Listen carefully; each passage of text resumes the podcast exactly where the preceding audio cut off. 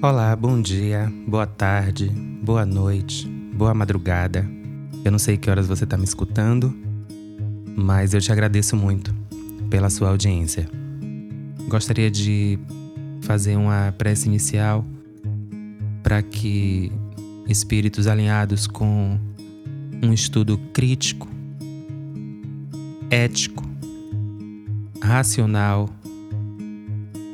e empático da doutrina espírita aconteça.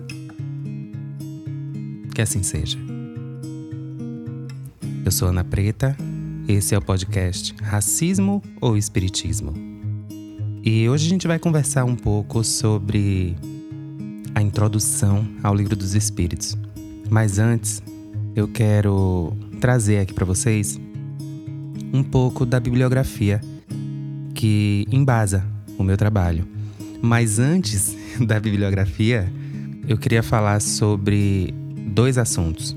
O primeiro foi uma entrevista que eu vi no canal do professor Daniel Gontijo com o Dr. Lair Amaro a respeito de por que tantos espíritas estão se tornando bolsonaristas. O link eu vou deixar aqui na descrição do episódio, mas eu queria fazer alguns comentários rápidos. O primeiro é que nesse bate-papo que eles têm no vídeo, eles falam sobre o quanto o modelo de fascismo que a gente combate hoje no Brasil é uma derivação do fascismo italiano. E que esse movimento, ele é um movimento global que tem acontecido e que tem atingido países do eixo civilizatório do capitalismo inglês. Estados Unidos, países da Europa, a Índia, inclusive é, são nações que têm enfrentado dificuldades para poder lidar com essa ascensão da extrema-direita. E aí ele vai frisar é, o, o fato do fascismo ser uma espécie de chave de emergência, vamos dizer assim, do capitalismo. E que só é possível haver fascismo nessa configuração que a gente tem hoje a partir da criação do caos, a criação de condições que, que fazem com que as pessoas se preocupem muito mais com a própria sobrevivência do que com o avanço da espécie em si. E eu achei um vídeo muito interessante, que ele vai falar sobre a importância da gente enxergar o fascismo não como um xingamento ou um termo pejorativo, que vai aderir à pessoa, mas como um conceito da ciência política. Ou seja, algo que não é restrito à direita, posto que há na história fascismos também de esquerda, e que o fascismo ele carrega consigo para onde ele vai, seja esquerda, seja direita, seja agremiações religiosas, seja onde for, o fascismo carrega consigo certas características que são comuns. E aí, nesse vídeo, nessa entrevista, eles vão explorando essas características. Uma delas é o ódio à democracia. E é interessante a gente observar que ele está falando sobre espíritas, defendendo um pensamento fascista. O que a princípio pode parecer contraditório, mas a gente vai ver que não é exatamente esse o caso que o Espiritismo traz sim alguns elementos que, que poderiam muito bem servir de suporte para alguém com inclinações fascistas. Ele vai comentar, eles comentam também sobre o livro de Jacques Rancière, chamado Do ódio à democracia, eu anotei, quero comprar para ler.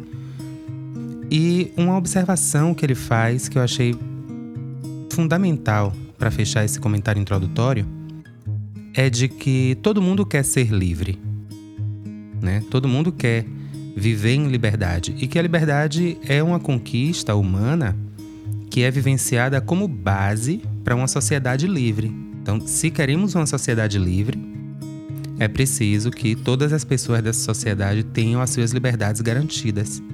Então, se todo mundo quer ser livre, na verdade todo mundo quer democracia. Quem não quer democracia, aí são as pessoas que preferem impor a sua visão de mundo sobre as outras. Achei interessante a entrevista, achei que valia a pena falar aqui sobre esse vídeo. Toda semana, dentro do possível, se, se, se acontecer sempre de encontrar conteúdos relacionados ao momento presente que dialoguem com o conteúdo do podcast, eu vou trazer para a gente estar tá sempre dando essa contextualizada. Mas existem sim canais, é, podcasts, blogs, sites que têm discutido esse problema do bolsonarismo e do fascismo dentro de casas espíritas. E esse episódio de hoje, a gente vai fazer uma espécie de breve viagem, vamos dizer assim. Confesso que eu estou um pouco ansiosa porque, além da mudança do nome do podcast, que a, a doutrina espírita ela tem um corpo de conteúdo tão vasto que esse podcast, esse projeto, ele termina ganhando uma vida própria. Então eu entendi que é, fazia sentido fazer essa mudança de nome. E também tem duas questões em torno dessa mudança. A primeira é a complexidade do racismo em si, enquanto fenômeno, enquanto sistema de pensamento. Não só na sua essência, mas nas suas consequências. Ou seja, onde o fascismo escolhe se manifestar ele e onde e, e o racismo está junto sempre, né? Porque o fascismo exige essa noção de que um grupo é melhor que o outro e aí a, as características que vão ser eleitas para distinguir essa raça eleita ou essa raça melhor das inferiores pode ser qualquer tipo de marcador genético ou não, né? Porque ainda tem a questão das populações é, com identidade de gênero diferente, com, com orientações sexuais diferentes, que não são necessariamente marcadores genéticos. Mas sempre vai ter esse elemento de aglutinação em benefício próprio e em defesa de uma ameaça externa que, hum, na grande maioria das vezes, é imaginária ou inflada. Então, essa complexidade do, do racismo e do fascismo de se fazerem parte dos sistemas de pensamento ao qual eles aderem, deixa essa análise muito mais complexa e demanda mais tempo para a gente fazer essa análise, para a gente fazer ela. E o segundo é a complexidade do próprio espiritismo em si. Então a gente tem duas questões aqui, né, nesse projeto. Uma, o espiritismo enquanto complexidade própria em si, a outra, o racismo enquanto algo complexo que se entranha dentro do corpo discursivo do espiritismo, que por si só já é complexo. Então não fazia sentido deixar toda essa complexidade dentro ainda de um outro projeto de análise de discurso. Eu entendi que era melhor a gente fazer tudo uma coisa só. E antes de falar um pouco dos referenciais bibliográficos que eu trouxe para apresentar hoje, é, eu queria falar um pouco sobre como vai ser o nosso plano de estudo. Então, a gente vai partir aqui do Livro dos Espíritos e, em seguida, a gente vai acompanhar as edições da Revista Espírita, que são editadas entre uma obra da, da codificação e outra.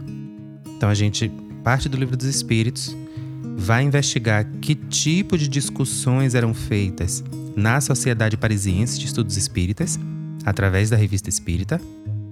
Depois a gente vai chegar no Livro dos Médiuns, e assim a gente vai sucessivamente. Revista Espírita e depois o Evangelho segundo o Espiritismo, e depois mais Revista Espírita e depois é, Céu e Inferno segundo o Espiritismo, depois mais algumas edições da Revista Espírita e por fim a Gênese e as últimas edições da Revista Espírita. Eu, eu, eu, eu entendi que esse, esse caminho, esse percurso, ele pode dar para gente uma visão histórica da formação do Espiritismo através das discussões que aconteciam. Porque muito do conteúdo que vem para a codificação, na verdade, é uma elaboração de temas que já vinham sendo debatidos na Sociedade Parisiense de Estudos Espíritas. E muitas vezes Kardec mudou pontos de vista por conta dessas discussões. Então, esse é o caminho que a gente vai fazer. Nosso guia nessa viagem. Vai ser o próprio Allan Kardec, que eu já antecipo, não é um guia neutro. Muitas vezes ele como se girasse uma chave que fizesse que, que abrisse um espaço para a voz de Hippolyte Leon falar através de Allan Kardec, causando uma série de interpolações, uma série de interferências no texto que colocam o, o, o pensamento ali em conflito. Que de um lado a gente tem Allan Kardec, uma personalidade orientada para um, um pensamento progressista através da ciência, e a gente tem os ecos de Hippolyte Leon, com toda a sua visão supremacista europeia, que hoje a gente vai ver alguns exemplos muito nítidos antes de entrar no, no corpo mesmo, né, da, da, da introdução ao Espiritismo, ao, ao, livro dos Espíritos, eu vou falar um pouco aqui das obras que baseiam esse trabalho. Além do livro dos Espíritos, obviamente, que é bom ressaltar, eu uso a edição da FEB, Federação Espírita Brasileira, na tradução de Guilhom Ribeiro, que é uma das traduções mais antigas que a gente tem. Eu não uso essa tradução à toa. Guilhom Ribeiro era filólogo, um estudioso da língua portuguesa e também amigo pessoal e revisor dos discursos de Rui Barbosa, os discursos parlamentares de Rui Barbosa. E essa, essa, esse contato diário de Guilhom Ribeiro com a, com a língua portuguesa nos, nos seus, vamos dizer assim, nos seus é, mínimos detalhes de significado, faz com que o trabalho de tradução dele, do Livro dos Espíritos, seja seja um trabalho muito meticuloso no sentido de ser fiel à ideia que Kardec estava trazendo. Não exatamente ao texto literal, mas à ideia, ao pensamento. Então, essa tradução dele realmente é muito boa por conta disso e gratidão à FEB, inclusive, por ter editado. Para consulta dos significados das palavras em língua portuguesa, eu uso o dicionário Caldas Aulete. Ele é um dicionário bem tradicional da língua portuguesa. Inclusive traz muitas palavras de, de origem ou de, ou de, de intenção racista. E era sempre muito bem quisto. Por, e, e, e costuma ser um dicionário bem quisto por puristas da língua. Então eu uso esse dicionário justamente porque aqui a gente está navegando no pensamento aristocrático. E para a gente navegar nesse pensamento aristocrático é necessário que a gente transite no campo de significados, que é prezado por esse público, não para a gente aderir a esse pensamento mas para a gente entender realmente que ideia está sendo colocada ali. Para consulta etimológica, ou seja, a consulta do significado das palavras, eu uso o dicionário Etimo Online. Eu vou deixar esse link aqui, também na descrição do episódio. O Etimo Online é um projeto de um ex-quaker lá dos Estados Unidos, esqueci a cidade agora, mas vai ter na referência o link certinho. E ele faz esse dicionário etimológico buscando as raízes de cada palavra na história do seu uso. Então, além do uso atual, ele vai contextualizando o significado de cada palavra ao longo do tempo. E é muito bacana porque dá pra gente ver como, como com, a, com a mudança dos contextos, os significados também vão alterando. Então, acho um dicionário muito interessante, muito útil para fazer esse trabalho de pesquisa. Uma outra obra muito importante para a gente poder estudar mais sobre espiritismo no Brasil é a história, a, a, é a obra Memórias Históricas do Espiritismo na Bahia, da pesquisadora Lúcia Loureiro. Nesse livro, ela compila dados que são importantíssimos de como o Espiritismo chegou na América Latina e, e foi introduzido na sociedade brasileira através de um, uma, uma pessoa chamada Luiz Olímpio Teles de Menezes. Luiz Olímpio, ele traduzia trechos do Livro dos Espíritos, direto do francês para o português e publicava esses trechos no seu jornal, que ele criou o primeiro órgão de imprensa espírita da América Latina chamado O Eco de Além Túmulo. Nome bonito, né? O Eco de Além Túmulo.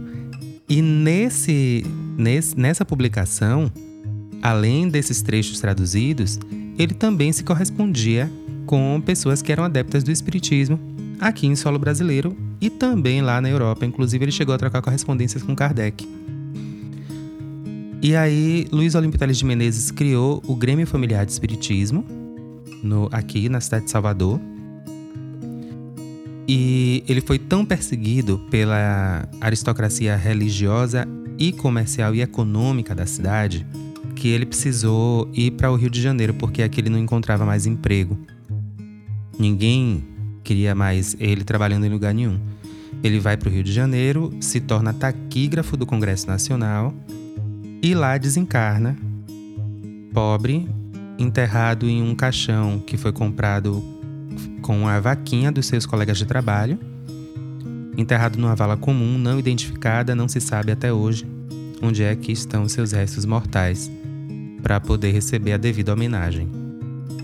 Além disso, eu uso a coleção Mirador da Enciclopédia Britânica do Brasil para poder entender melhor algumas, alguns traços históricos da França daquela época e de alguns temas específicos que surgem ao longo do estudo.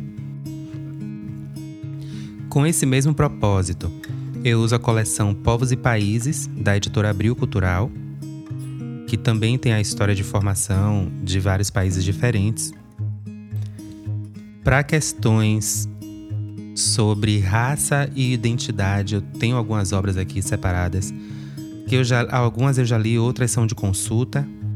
Então, uma delas é Um Defeito de Cor, de Ana Maria Gonçalves, que conta partes quase esquecidas da história da colonização europeia aqui no Brasil e de como era intenso e cotidiano o sofrimento de pessoas pretas, causado pela escravidão promovida por pessoas brancas europeias por aqui. Além desse livro, ainda sobre questões de raça e identidade, tem um livro muito interessante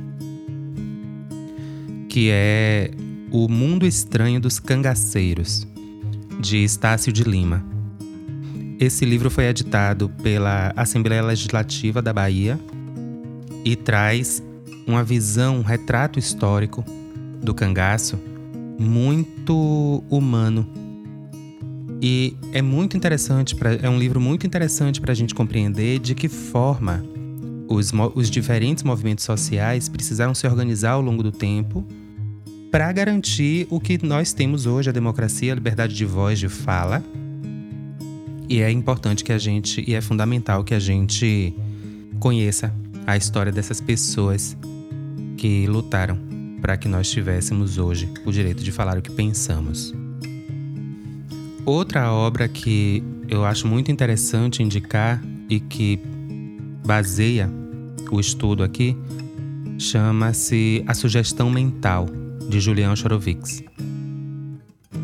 Quem vai contar pra gente quem foi Julian Chorovics, como boa parte dos pesquisadores e pesquisadoras que estão aqui nesse podcast, é Carlos Bernardo Loureiro, no seu livro Os Investigadores da Alma e do Espírito Cinco Séculos de Pesquisa, que foi editado pelo Instituto de Cultura Espírita Carlos Bernardo Loureiro.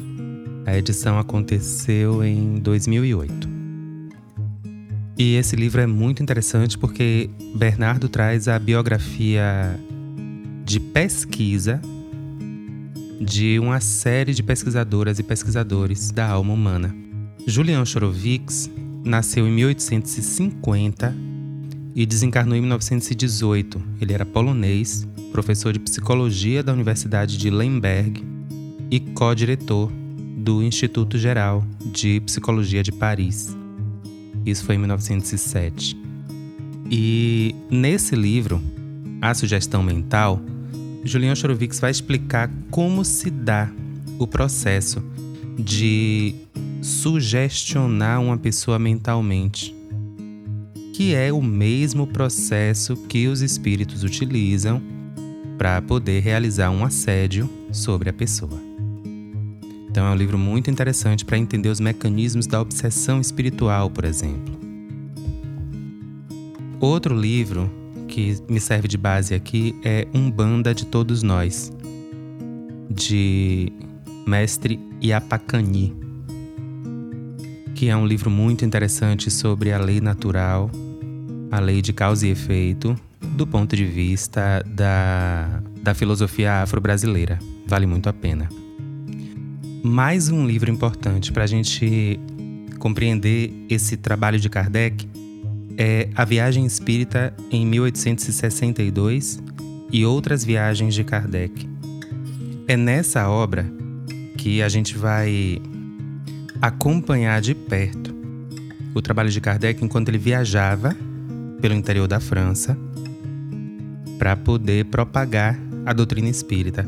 E aí, um, um detalhe interessante: boa parte desses discursos de Kardec e que permitiram a expansão do espiritismo com tanta rapidez e com uma adesão tão forte na época parte desses discursos acontecia em sindicatos de trabalhadores. Veja você. Então era muito comum que os sindicatos de trabalhadores ou convidassem Kardec ou fossem informados da passagem dele pelas cidades e se aglutinassem para escutar o que a doutrina espírita tinha a dizer a respeito das diferenças sociais. Essa esse interesse ele acontece também por conta do lançamento do Manifesto Comunista, alguns anos antes, em 1850 e 1848, e muita gente queria entender o que, é que o Espiritismo tinha a dizer a respeito dessas diferenças sociais. Kardec tenta abordar o assunto no Livro dos Espíritos, é verdade, com resultados bem interessantes no diálogo com os espíritos a respeito da questão, mas o espiritismo também tem as suas limitações para abordar o assunto. Outro livro interessante é o Magia e Capitalismo, da editora brasiliense, um estudo antropológico da publicidade de Everardo Guimarães Rocha. Outra obra é Holomúsica, com H, um caminho de evolução transpessoal, de Carlos Frechtman, da editora Cultrix. Esse é um livro onde o músico, musicoterapeuta e psicoterapeuta transpessoal Carlos Frechtman, que é formado pela Universidade del Salvador, em Buenos Aires, e que foi chefe da equipe de musicoterapia do Serviço de Psicopatologia do Hospital, do Hospital Pena, professor da Universidade del Salvador coordenador de seminários de formação para terapeutas no Rio de Janeiro uh, e da Associação de Musicoterapeutas Universitários da Argentina, além da Escola de Musicoterapia de Vitória, na Espanha. Nesse livro, ele relata o, as pesquisas dele sobre música transpessoal, uma viagem interior, música como ferramenta de cura interior e o ecossistema humano como sendo uma espécie de ecossistema sonoro. Um livro extremamente interessante e eu uso muito dele na construção das trilhas sonoras aqui do nosso podcast. Além desse, tem o autoconhecimento através da música de Peter Michael Hamel, também da editora Cultrix. O subtítulo é Uma nova maneira de sentir e de viver a música. O autor, Peter Michael, estudou composição, musicologia, psicologia e sociologia em Munique e Berlim. fez seis viagens sucessivas à Ásia, com duração de vários meses, que fizeram com que ele se familiarizasse com música não europeia. E isso para ele foi uma experiência bem decisiva.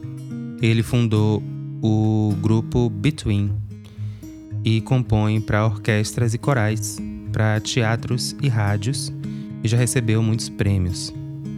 Outro livro, esse eu ganhei de presente de minha irmã, que é musicoterapeuta, uma excelente musicoterapeuta, inclusive, que é Teoria da Musicoterapia. Aliás, esses livros sobre musicoterapia eu ganhei de presente de minha irmã. Teoria da Musicoterapia, de Rolando Benenzon, da Sumos Editorial, Contribuição ao Conhecimento do Contexto Não Verbal. É um livro muito interessante. É, Dr. Rolando Benezon é uma das maiores autoridades na América Latina sobre o assunto e ele vai falar aqui, ele fala nesse livro sobre como os fundamentos teóricos da musicoterapia orientam na formação de musicoterapeutas. Esse livro também traz conhecimentos que eu utilizo para criar as trilhas sonoras. Uma obra que faz a interseção desse caminho entre música e espiritualidade, a meu ver, pelo menos, também da Sumos Editorial, é corpo-mente, uma palavra só, a junção de corpo e mente né, em uma palavra só, de Ken Ditchwald. Uma síntese dos caminhos do Oriente e do Ocidente para a autoconsciência, saúde e crescimento pessoal. Esse livro é muito interessante, traz muito material para a gente reavaliar o que é o corpo, quais são, o que, qual é a sua natureza, as suas funções e as suas propriedades. Então aqui ele vai colocar os pontos de inserção entre o orgânico e o psíquico, com ilustrações que são bem, bem, bem didáticas. Muito bom esse livro. Um livro que particularmente eu gosto muito é A Crise da Morte, de Ernesto Bozano. Esse livro foi editado pela FEB, Federação Espírita Brasileira, e Ernesto Bozano é um pesquisador que nasceu em Savona, na Itália, província de Gênova, em 9 de janeiro de 1862.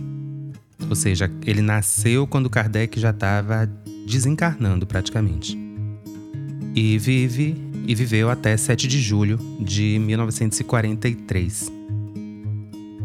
Ele sempre se interessou por assuntos ligados à filosofia, psicologia e astronomia, ciências naturais e parapsicologia. Ernesto Bozano também era professor acadêmico, professor de lógica da Universidade de Turim, na Itália.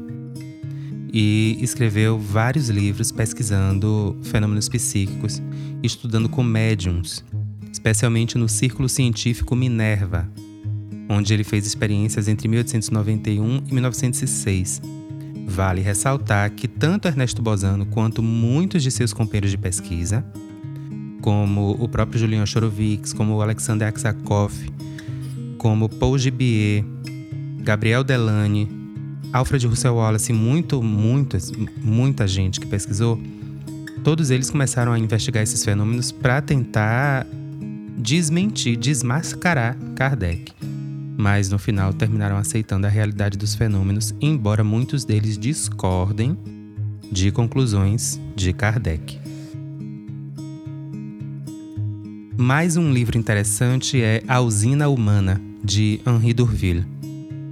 Esse é um livro mais da tradição do pensamento do magnetismo, onde ele, que é irmão de Hector Durville, um outro magnetizador também muito famoso, ele vai Estudar o Corpo Humano enquanto uma usina geradora de energia. Um livro muito interessante.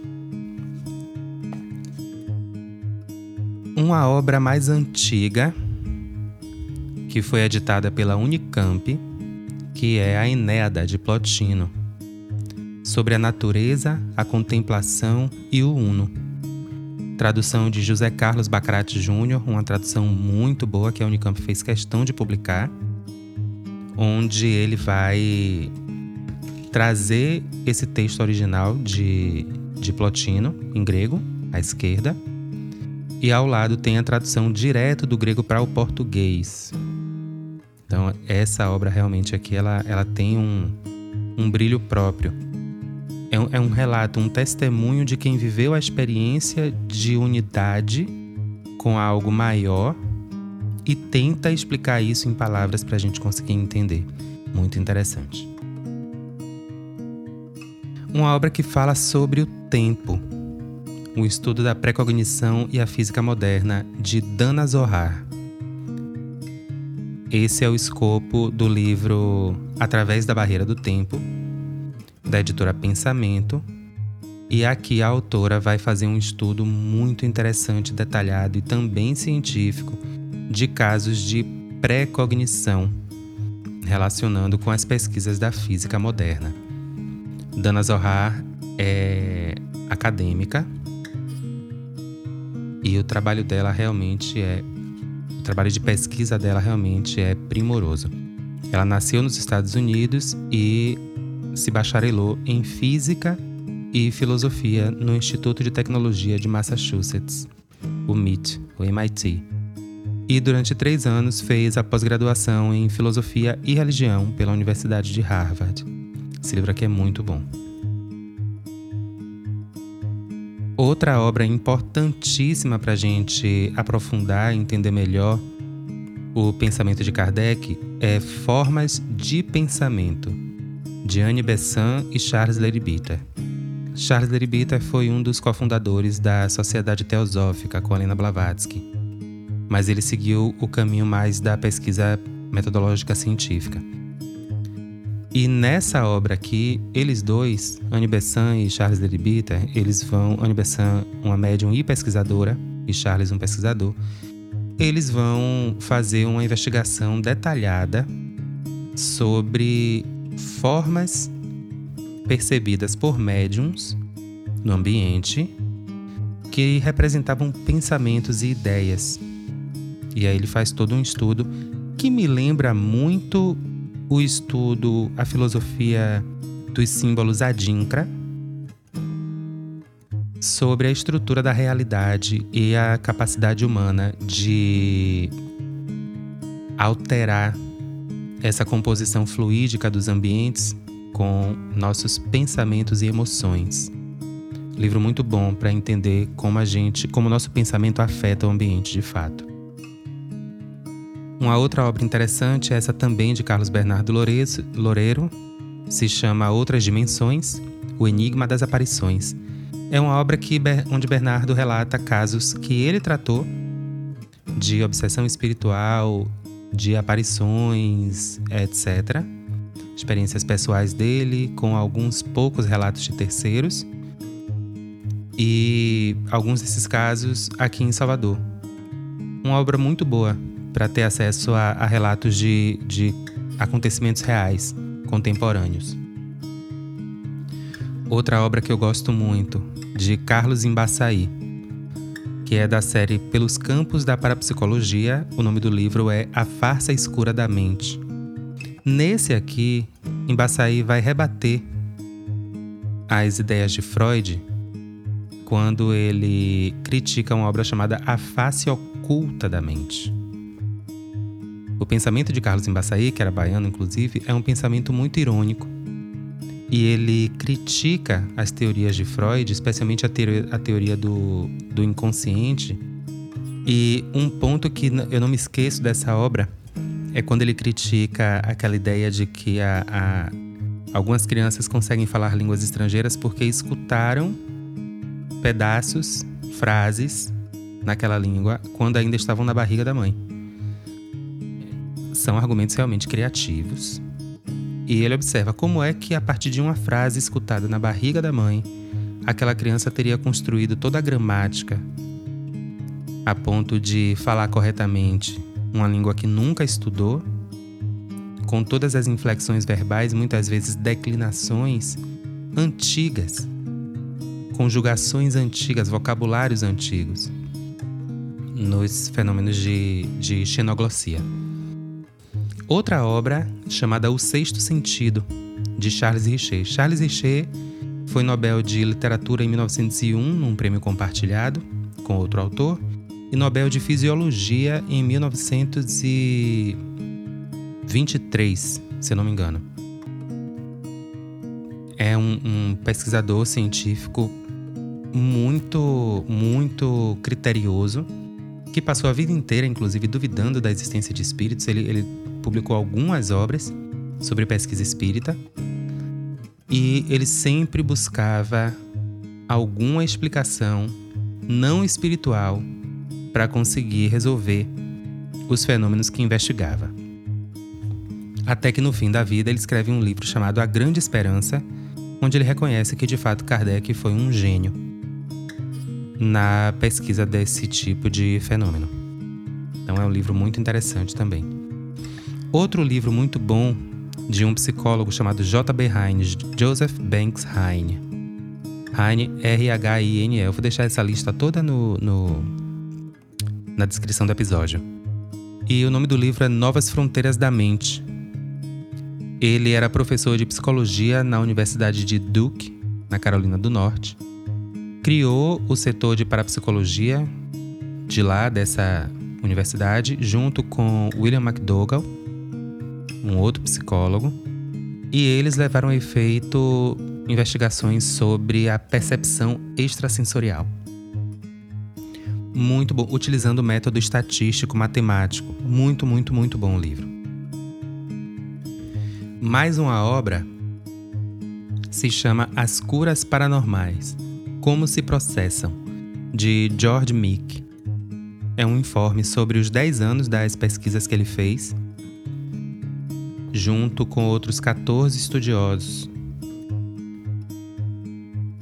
E aí ele vai falar sobre Arigó, no Brasil, Tony Agpaoa, nas Filipinas, Olga Worrell e Rolling Thunder, nos Estados Unidos, e alguns outros e algumas outras médiums que realizam curas na frente dele que ele realmente não consegue explicar senão pela ação espiritual. Uma dessas curas, eu lembro até hoje, uma pessoa tinha um câncer na garganta, um tumor diagnosticado, e ela deitou no chão, chão de areia puro.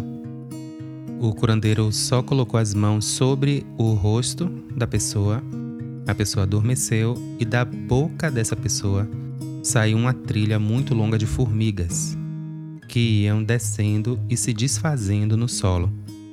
E depois do tratamento, o câncer havia desaparecido. Esse aqui é um dos meus livros favoritos.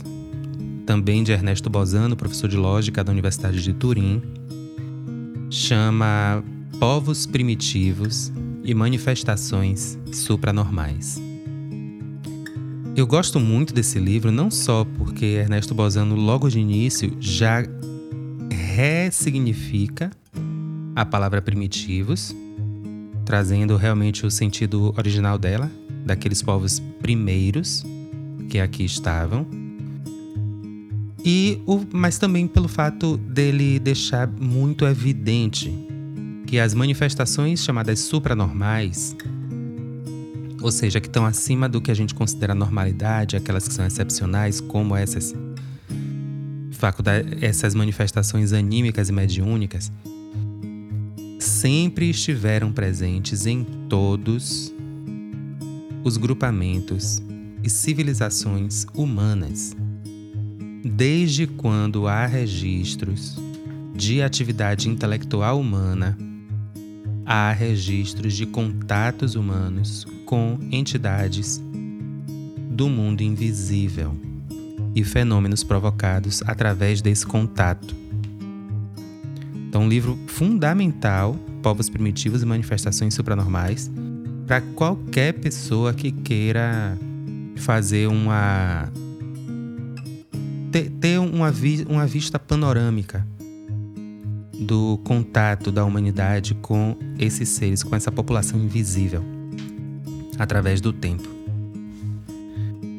Outra obra, essa é autobiográfica, é, se chama Muitas Vozes, da médium Eileen Garrett, uma médium irlandesa, uma médium irlandesa que fez questão de registrar em livro a sua experiência de contato com a faculdade mediúnica. Esse livro é muito bom, gosto muito. Mas tem um outro que eu gosto ainda mais, que se chama No País das Sombras, de Elizabeth Desperance. Que para mim é o, é, o, é, o, é o relato de mediun... é a autobiografia mediúnica que mais me tocou até hoje. As últimas cinco indicações de hoje são o livro O Dono do Morro, Um Homem e a Batalha pelo Rio, do jornalista Misha Glenn, que conta a ascensão e a queda de Nem, ex-chefe do tráfico da Rocinha. Esse livro é muito importante para quem quiser conhecer melhor como funciona a guerra às drogas no Brasil, que na verdade não é guerra às drogas, é guerra aos pobres e pretos. Então esse livro aqui mostra o desenho institucional dessa guerra e da proibição às drogas, especialmente a cannabis sativa. Outro livro é o Teoria dos Chakras, de Hiroshi Motoyama, da editora Pensamento, Ponte para a Consciência Superior. Aqui, Hiroshi Motoyama vai trazer não só o desenvolvimento dos chakras através dos asanas, as posturas do yoga, mas ele traz também fotografias, registros fotográficos feitos por ele com um equipamento que ele desenvolveu para isso, com essa finalidade, e são fotos realmente muito interessantes dos chakras humanos em funcionamento. Vale muito consultar.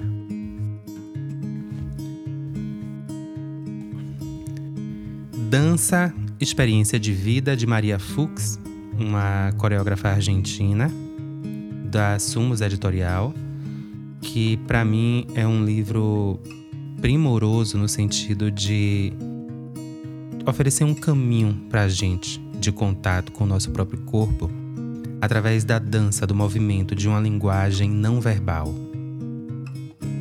E esse livro me ajudou muito na minha recuperação.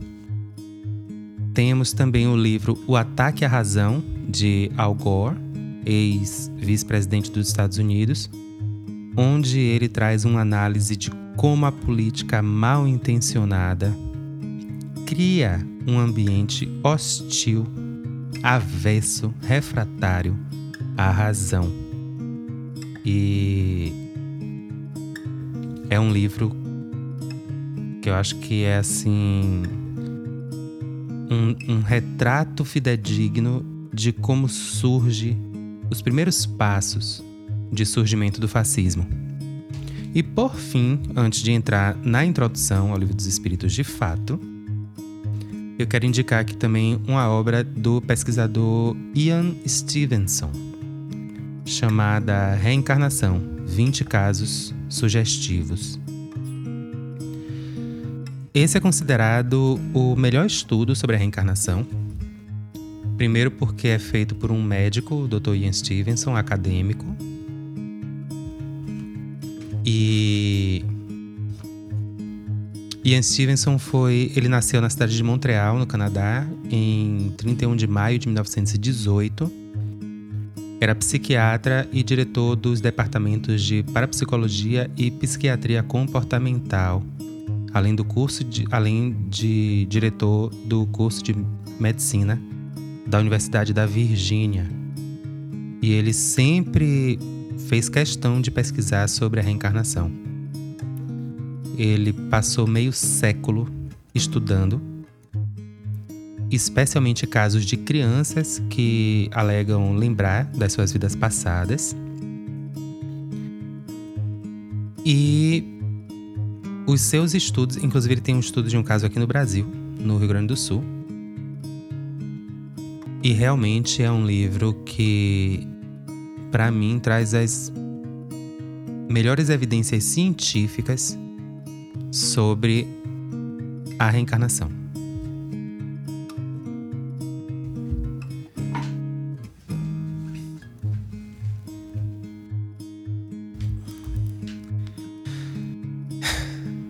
Bastante, bastante indicação, indica, muitas referências indicadas aqui. Espero que essas referências ajudem a situar um pouco melhor o, o, o campo teórico, o campo de referencial teórico do qual emana o discurso desse podcast. Praticamente todos, se não todos e todas, autores e autoras aqui, acho que praticamente a Eileen Gard não era acadêmica. Quase todos os autores e autoras citados aqui são pesquisadores e pesquisadoras acadêmicos, científicos, científicos e boa parte deles foi expulsa dos seus cargos nas universidades justamente por ter se envolvido com pesquisas a respeito do espírito. Ou seja, não são pessoas que fizeram isso para ter fama ou, ou lucro ou qualquer coisa do tipo, porque era certo que eles perderiam o emprego ou, ou teriam pelo menos muita dificuldade de manter o seu prestígio na comunidade acadêmica e os seus empregos a partir do momento em que eles admitiram a existência do espírito. Então a gente não está falando aqui de pessoas crédulas, no sentido não científico, né? Pessoas que, que aceitam de bom grado qualquer coisa, pelo contrário, to todas todas essas referências que eu citei aqui fizeram pesquisa científica sobre os fenômenos e atestaram. Esses livros muitas vezes são a publicação dos seus relatórios de pesquisa e antes de contestar a realidade dos fenômenos, a partir do momento em que há, em que existem essas pesquisas aqui, é fundamental que quem queira contestar primeiro as estude. Porque senão vai ser só mais uma opinião pessoal.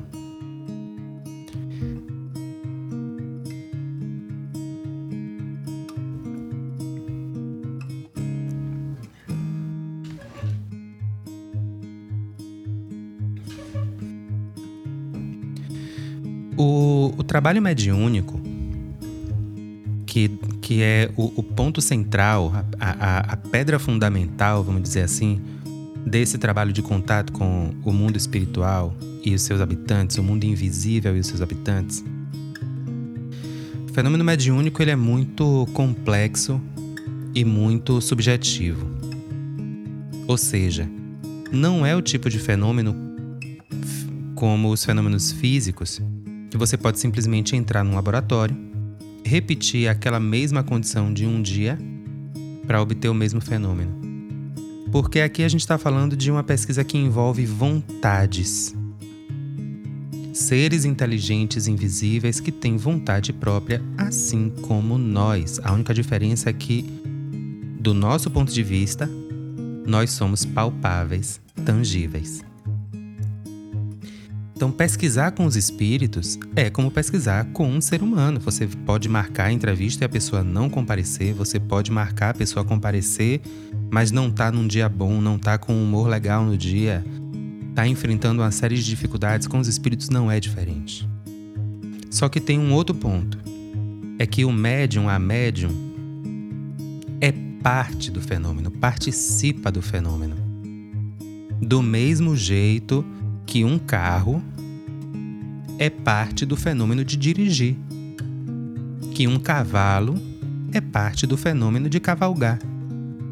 Para você cavalgar, ou seja, para você conduzir um, um, corpo que não lhe pertence, é necessário que você tenha primeiro a autorização de a quem pertence aquele corpo, no caso o cavalo, ou no caso do fenômeno espírita, o médium, a médium e além dessa permissão, você precisa da colaboração ao longo de todo o processo.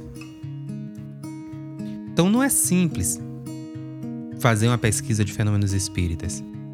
São muitos fatores que precisam ser equacionados, ali equilibrados, para que o fenômeno aconteça, e uma vez acontecendo o fenômeno, ainda assim, uma série de negociações constantes estão acontecendo ali entre o médium, a médium e a entidade que se comunica.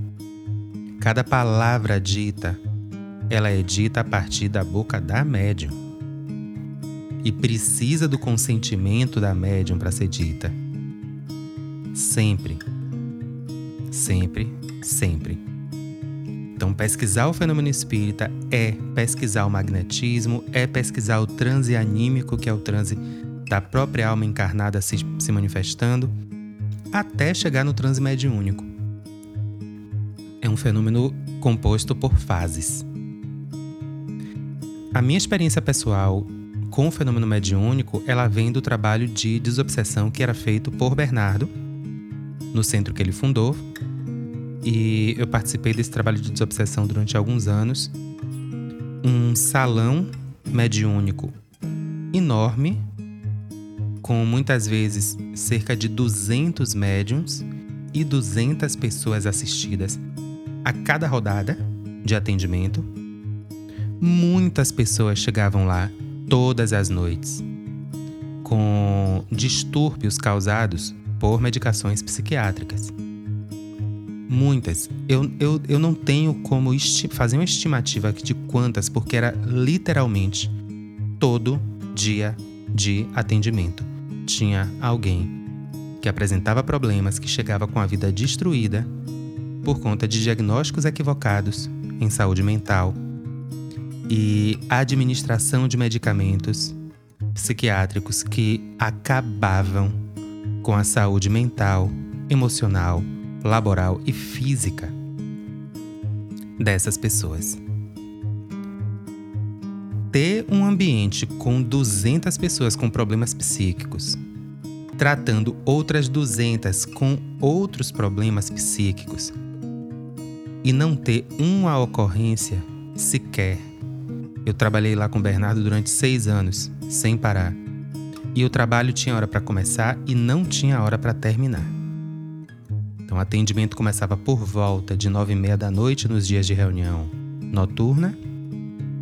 E enquanto tivesse gente para ser atendida, a gente lá permanecia, prestando atendimento mediúnico, muitas vezes saindo meia-noite e pouca, uma hora da manhã, desse atendimento, para que cada pessoa realmente saísse de lá bem, fora da, pelo menos fora da crise. Então era muito comum que a partir desse trabalho de assistência espiritual, junto com as equipes médicas que atendiam essas pessoas, revissem dosagens de medicações, muitas vezes a retirada delas, com acompanhamento, a substituição por alternativas naturais, sempre com acompanhamento médico, sempre, sempre, sempre. Mas sempre também considerando o espírito. E foi nesse trabalho de desobsessão que eu tive o meu contato diário com essas entidades. E eu posso dizer que foi um, um contato extremamente saudável, extremamente pedagógico para mim e que me engrandeceu enquanto pessoa. Posso dizer isso, que eu me senti melhor, eu me senti uma pessoa mais aberta à colaboração para fazer o que é possível dentro do meu alcance para reduzir um pouco o desconforto da outra pessoa que está em situação de sofrimento. E quando eu passei por essa situação de ser conduzida ao sistema de saúde mental e ser induzida a ingerir aquelas medicações, eu passei por muitas experiências bastante traumáticas, meio assustadoras. Então, realmente não é para todo mundo. Pode ajudar muita gente? Pode. Mas a minha experiência pessoal de contato com a desobsessão espiritual me mostrou que tem muitos casos de vidas destruídas pela psicologia e pela psiquiatria por considerarem somente o corpo físico na hora de, de tratar as pessoas e que, se não fosse o trabalho de Carlos Bernardo Loureiro, certamente muitas famílias teriam sido destruídas pela resistência das ciências acadêmicas a se debruçar sobre o estudo da alma humana. De fato. Foi também com Bernardo que eu participei de um grupo de pesquisa chamado Grupo de Pesquisa Ambroise Paré, Ambroise Parry foi um médico francês que acompanhava Carlos Bernardo Loureiro nesses seus trabalhos de pesquisa de fenômenos espíritas. Inclusive, foi o espírito que fez uma cirurgia espiritual em Bernardo, da ponte de safena dele. Então, posso dizer que eu tive sorte de ter encontrado, na ausência de um referencial teórico de espiritualidade africana, eu encontrei um centro espírita onde não se fazia apartheid mediúnico, como o próprio Bernardo gostava de dizer. Ele dizia, abre aspas, aqui não tem apartheid mediúnico. Aqui tem espírito europeu, tem espírito de umbanda, tem espírito de candomblé, tem espírito indígena, tem espírito de tudo que é corrente aqui. O que a gente quer aqui é fazer o trabalho das pessoas. Quanto mais entidade estiver trabalhando, mais problemas a gente vai estar em condição de tentar ou resolver ou pelo menos dar uma, uma ajuda, uma mitigada. Então essa é a tradição espírita na qual eu fui felizmente educada. E eu me orgulho muito disso, em, na minha história enquanto médium, enquanto estudiosa dessa doutrina. Eu queria destacar o quanto foi interessante para mim pisar em lugares e ver lugares e estar nesses lugares onde um pouco da história do Espiritismo se desenhou, como por exemplo a livraria onde foi lançada a primeira edição do Livro dos Espíritos. Entender aquele universo europeu e como aquele povo pensa me deu uma perspectiva melhor para entender a doutrina espírita. E voltando para essa, Europa, essa Europa antiga que buscava uma identidade própria, que buscava consolidar identidades nacionais fora da influência da Igreja Católica, a gente chega em 1857 para o lançamento de um livro que vai na contramão do pensamento da época. Que o pensamento da época era de olhar a matéria, estudar a matéria, se desligar, se afastar dessa relação com o mundo invisível que foi tão manipulada pelo catolicismo para poder dizimar pessoas por lá. Ninguém queria olhar para esse tipo de questão. As pessoas queriam o que era mensurável, o que era registrável, o que eu podia anotar, o que eu podia ver a alteração do peso. E se esses resultados não fossem cientificamente registrados, não tinha nem conversa. Na introdução, e aqui a gente começa, é um estudo muito. muito difícil, eu diria, ao mesmo tempo que é um estudo muito gratificante. Por quê? Porque o nosso guia nessa viagem, que é Kardec, é um guia comprometido com o conteúdo que ele está trazendo. E ele é tão comprometido e tão envolvido com esse conteúdo que ele está trazendo que ele mergulha junto com a sua própria análise. Então, a leitura que Kardec faz e a análise que Kardec faz aqui na introdução sobre os fenômenos não é uma análise de fora. É um estudo participativa. É, é, é um método da antropologia onde ele mergulha na experiência, ele vive a experiência, analisa a experiência de dentro, tomando todos os cuidados possíveis, mas em momento algum Kardec tenta se distanciar do fenômeno que, é, do fenômeno que ele está analisando. Ele tenta manter imparcialidade, consegue até certo ponto, mas distanciamento não é o propósito dele, pelo contrário. E logo na abertura, Kardec já está dizendo aí pra gente o que é o Espiritismo. O Espiritismo é uma filosofia espiritualista, não é ciência. Não é religião. É filosofia. É uma filosofia que usa do método experimental? É. Que estuda fenômenos comprovados cientificamente? Sim. Mas é uma filosofia. Não é e nunca será ciência. E logo abaixo, quando ele coloca princípios da doutrina espírita sobre a imortalidade da alma, a natureza dos espíritos, ou seja, que entidades são essas?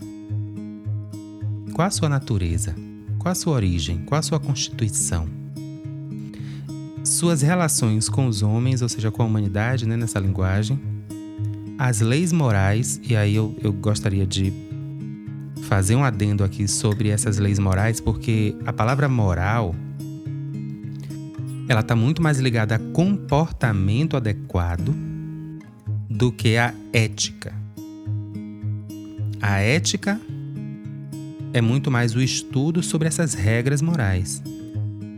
E Kardec dá um foco muito maior à moral do que à ética. A ética vai entrar lá na frente, na, em, uma, em uma parte, um capítulo do, do Livro dos Espíritos, onde existe ali uma preocupação com a ética, com esse estudo da moral. Mas aqui na introdução, desde o início, a preocupação de Kardec é moral.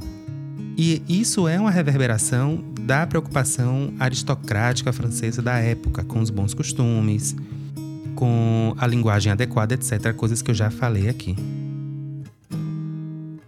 E aí, depois dele falar sobre as leis morais, ele vai colocar que a doutrina espírita, aqui nesse iníciozinho, também é sobre a vida presente, a vida futura e o porvir da humanidade.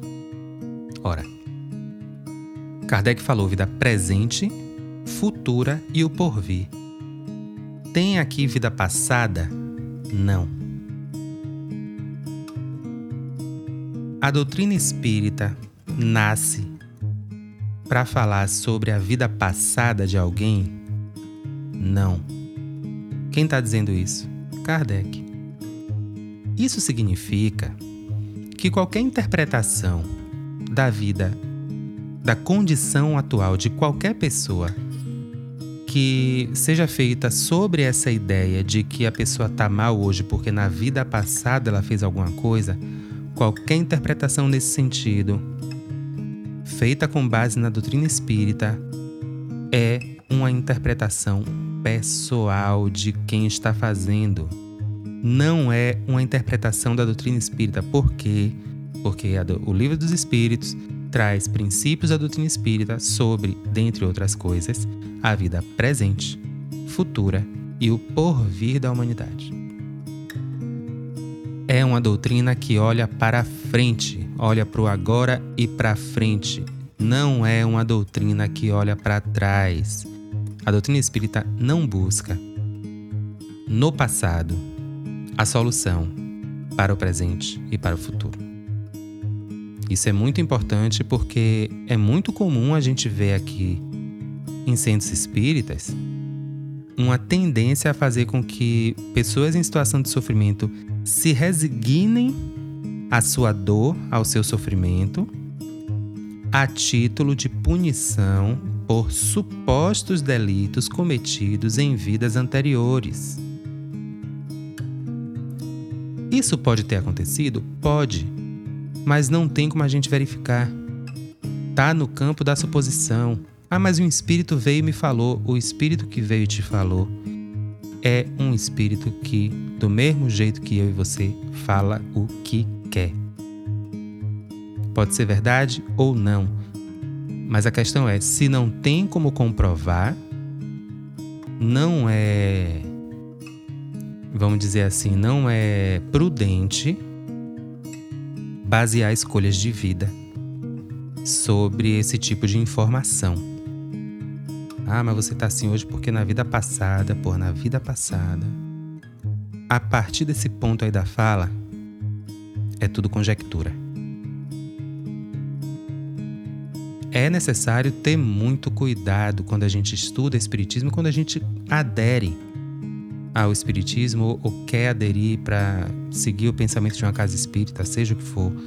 Porque sim, existe muita manipulação psicológica, muita manipulação espiritual dentro das casas espíritas com base nesse tipo de argumento.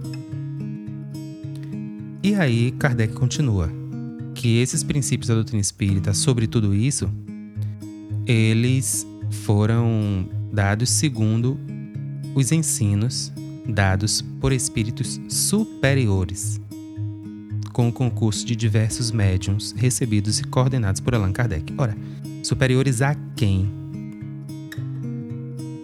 Aqui a gente já tem logo no início um traçozinho de racismo estrutural. Superiores a quem? Superiores por quê? Quais são os sinais dessa superioridade? A gente vai ver mais na frente, Kardec elenca. Então perceba que aqui a gente está no campo da moral, logo no campo dos bons costumes e do bom comportamento, segundo a etiqueta europeia, e a gente também está no campo da superioridade. O Espiritismo é uma doutrina que transita nesse campo da moral e da superioridade espiritual. O que por si só já é bastante preocupante. E, antes, e, e aí a gente entra de fato no, no, texto da introdução, que Kardec abre com uma, colocação que é muito interessante, onde ele diz que para se designar ideias novas, é preciso termos novos. E ele vai falar toda, ele vai tecer uma argumentação sobre a imperfeição das línguas humanas, que não tem para cada palavra, para cada coisa, para cada ideia, uma palavra exclusiva atribuída. E essa ideia de uma palavra para cada coisa é uma ideia muito ligada à estrutura analítica das línguas europeias, ou seja, essa ideia de que cada coisa tem as suas qualidades em separado árvore bonita. Dentro da cultura urbana, por exemplo, segundo o Mauó Adelmo de Brito, não pode existir uma árvore bonita, porque toda árvore é bonita em essência. Você pode ter uma árvore que é particular, que tem uma beleza particular, muito diferente da beleza das outras árvores. Mas a beleza da árvore não está na sua forma, está na sua função. Então, toda árvore que é árvore, que cresce, que dá sombra, que dá fruto, que sustenta o solo, que realiza trocas com as, os outros elementos à sua volta, ela é bonita porque ela está exercendo a sua natureza de árvore, ela está sendo árvore e a beleza dela vem daí. Então, não há como dissociar o valor da coisa do mesmo jeito que não tem como dissociar o valor da pessoa na cultura urbana, mas na língua europeia isso é possível. Então, o que é que Kardec está procurando aqui? Ele está procurando entender as coisas na sua essência, tirando delas todos os qualificativos que elas podem ter. A escala espírita é um pouco disso. Essa ideia de espíritos inferiores e espíritos superiores, agrupados de acordo com critérios de linguagem e comportamento, é uma tentativa de entender o espírito, analisando essa sua manifestação e classificando essa sua manifestação para tentar fazer um mapa do mundo espiritual baseado em critérios humanos. Critérios de estratificação que são sociais, não espirituais. Então, a escala espírita, na verdade, é uma tentativa de Kardec de aplicar sobre o mundo espiritual uma organização social terrena. E aí ele segue na, na introdução, e no item 2 da introdução, 2 em algarismo romanos, ele vai falar que essa tentativa de estabelecer um vocabulário próprio na doutrina espírita, ela está muito ligada a essa tentativa dele de delimitar o significado de algumas palavras. Então, a palavra alma, por exemplo, que tem muitos significados em diversas línguas diferentes, ele vai estabelecer aqui que alma, dentro do contexto espírita, significa o espírito na condição de encarnado. Então, espírito e alma são duas palavras que, se, que, que designam o mesmo ser, a entidade espiritual. É a diferença? Que espírito é essa entidade sem corpo físico e alma é esse espírito dotado de um corpo. Ou seja, esse espírito no processo da vida, no processo da encarnação, no processo do esquecimento do passado que ele já viveu, para poder viver essa vida sem o peso dessas memórias que muitas vezes poderiam atrapalhar mais do que ajudar. Então, de, desse ponto de vista, até a, a encarnação ela é como um trauma para o espírito. Porque do mesmo jeito que o trauma muitas vezes apaga da nossa memória situações que a gente viveu, a encarnação ela apaga praticamente tudo do passado do espírito, tirando os traços característicos que aquela aquele espírito ali conseguiu fixar em sua, pró em, em sua própria constituição, em sua própria natureza, através do trabalho das vidas sucessivas. Então, no processo de encarnação, o que fica do espírito na alma são as tendências cultivadas. É, é, tudo aquilo que já foi decantado, é tudo aquilo que já foi fixado na manifestação natural desse espírito, tudo aquilo que, que vai fazer parte do que a gente chama de inconsciente, de memória genética.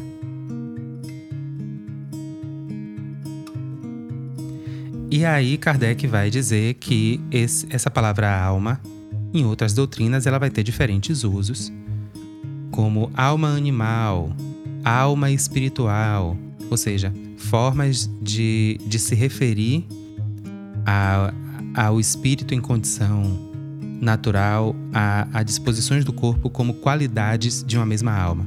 No Espiritismo não é esse vocabulário. No Espiritismo a gente tem a alma em si que é o espírito no corpo e o espírito fora dela.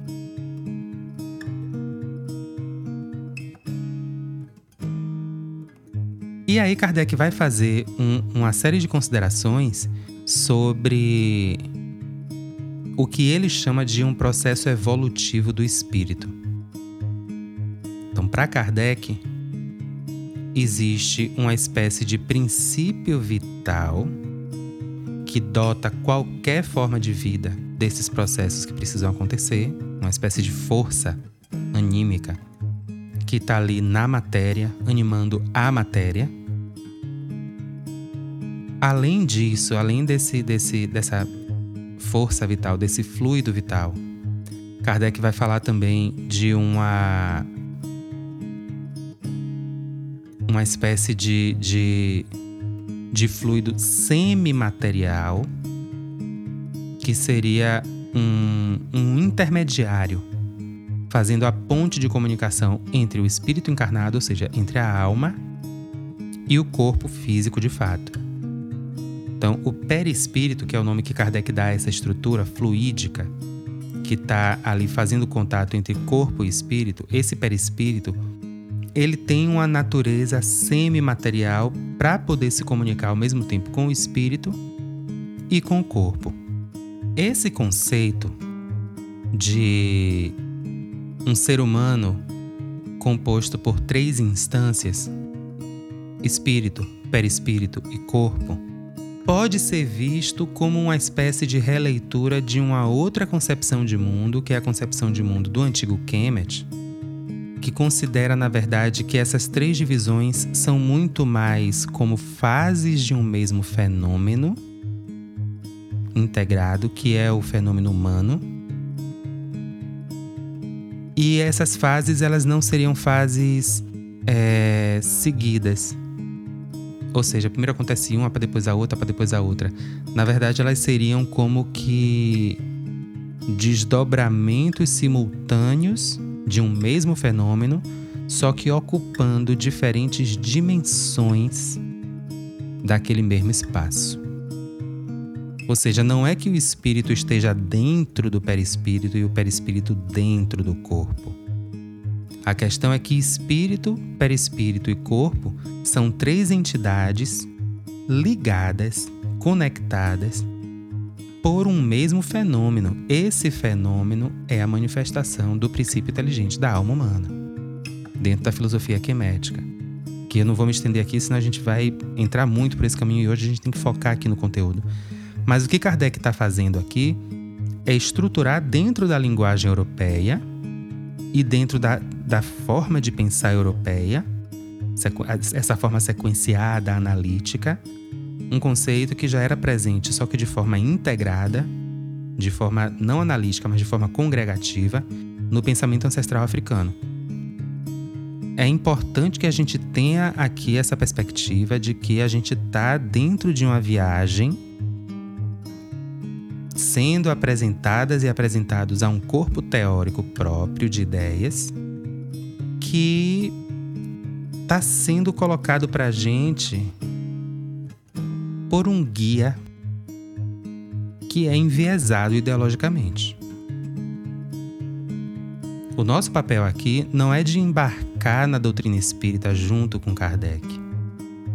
O nosso papel aqui é de escutar Kardec, apreciar o que é que ele está dizendo e entender desse universo que ele está mostrando para gente o que é que são fatos registrados e o que é que são leituras desse guia nosso empolgado, envolvido com essa realidade. Porque a tendência aqui é que Kardec tente apresentar para a gente esse corpo teórico de um jeito que a nossa experiência seja similar à dele. Então, existe aqui, já na introdução, tanto uma tentativa doutrinária de Kardec de converter as pessoas ao Espiritismo, quanto também um esforço dele de antecipar objeções, que faz com que ele organize esse corpo de ideias de um jeito que para a gente seja impossível refutar. Kardec está pedindo que a gente tenha as mesmas certezas que ele, sem ter vivido as experiências que ele viveu. E isso é muito delicado porque o, a, o, o papel da experiência na certeza sobre qualquer crença é um papel muito forte. Para a gente conseguir criar certeza sobre uma percepção de mundo sem a experiência, sem viver aquela experiência de fato, a chance disso virar dogma é muito grande. A chance disso virar um artigo de fé que passa a ser seguido cegamente, que depois começa a ser desvirtuado para se encaixar nas nossas conveniências, é muito grande muito grande.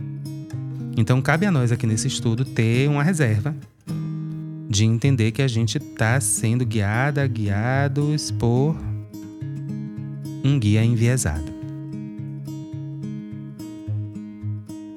E depois dessas considerações sobre o princípio vital, algo que depois da morte só se desorganiza e se dissipa e todos os desdobramentos desse princípio vital, que podem ser na forma de fluido magnético, fluido nervoso, essa bioeletricidade, enfim, uma série de nomes, ele vai observar que, seja qual for o nome que a gente dê, o fato, e nisso eu concordo com ele, é que os seres orgânicos têm em si uma força íntima que determina o fenômeno da vida. E que enquanto essa força existe, a vida material acontece, independente da atividade intelectual. Isso a gente vai ver, por exemplo, nos casos de coma, onde você tem ali uma, uma vida orgânica funcionando, mas a manifestação da atividade intelectual está impossibilitada. Existe atividade intelectual no coma, existe a tentativa, muitas vezes, inclusive, da pessoa se comunicar só que o corpo, por alguma razão, não está apto a ser usado por aquele espírito para que ele se manifeste. E até hoje, a medicina não consegue explicar exatamente o coma.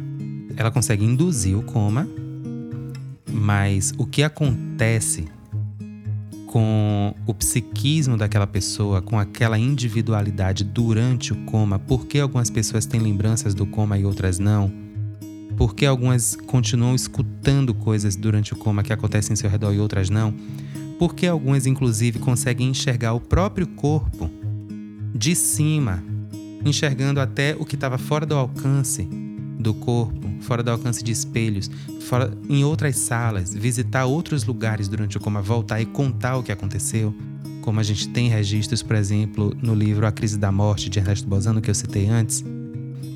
São muitos casos como esse. E esses relatos muitas vezes são desconsiderados como crendice, como invenção, como uma criação do cérebro durante o coma, ainda que tragam evidências materiais testemunhais de que a pessoa realmente visitou um outro lugar durante o coma e retornou. E aí Kardec vai começar a tecer uma série de considerações sobre a resistência do meio científico em abraçar esses fenômenos, seja como for.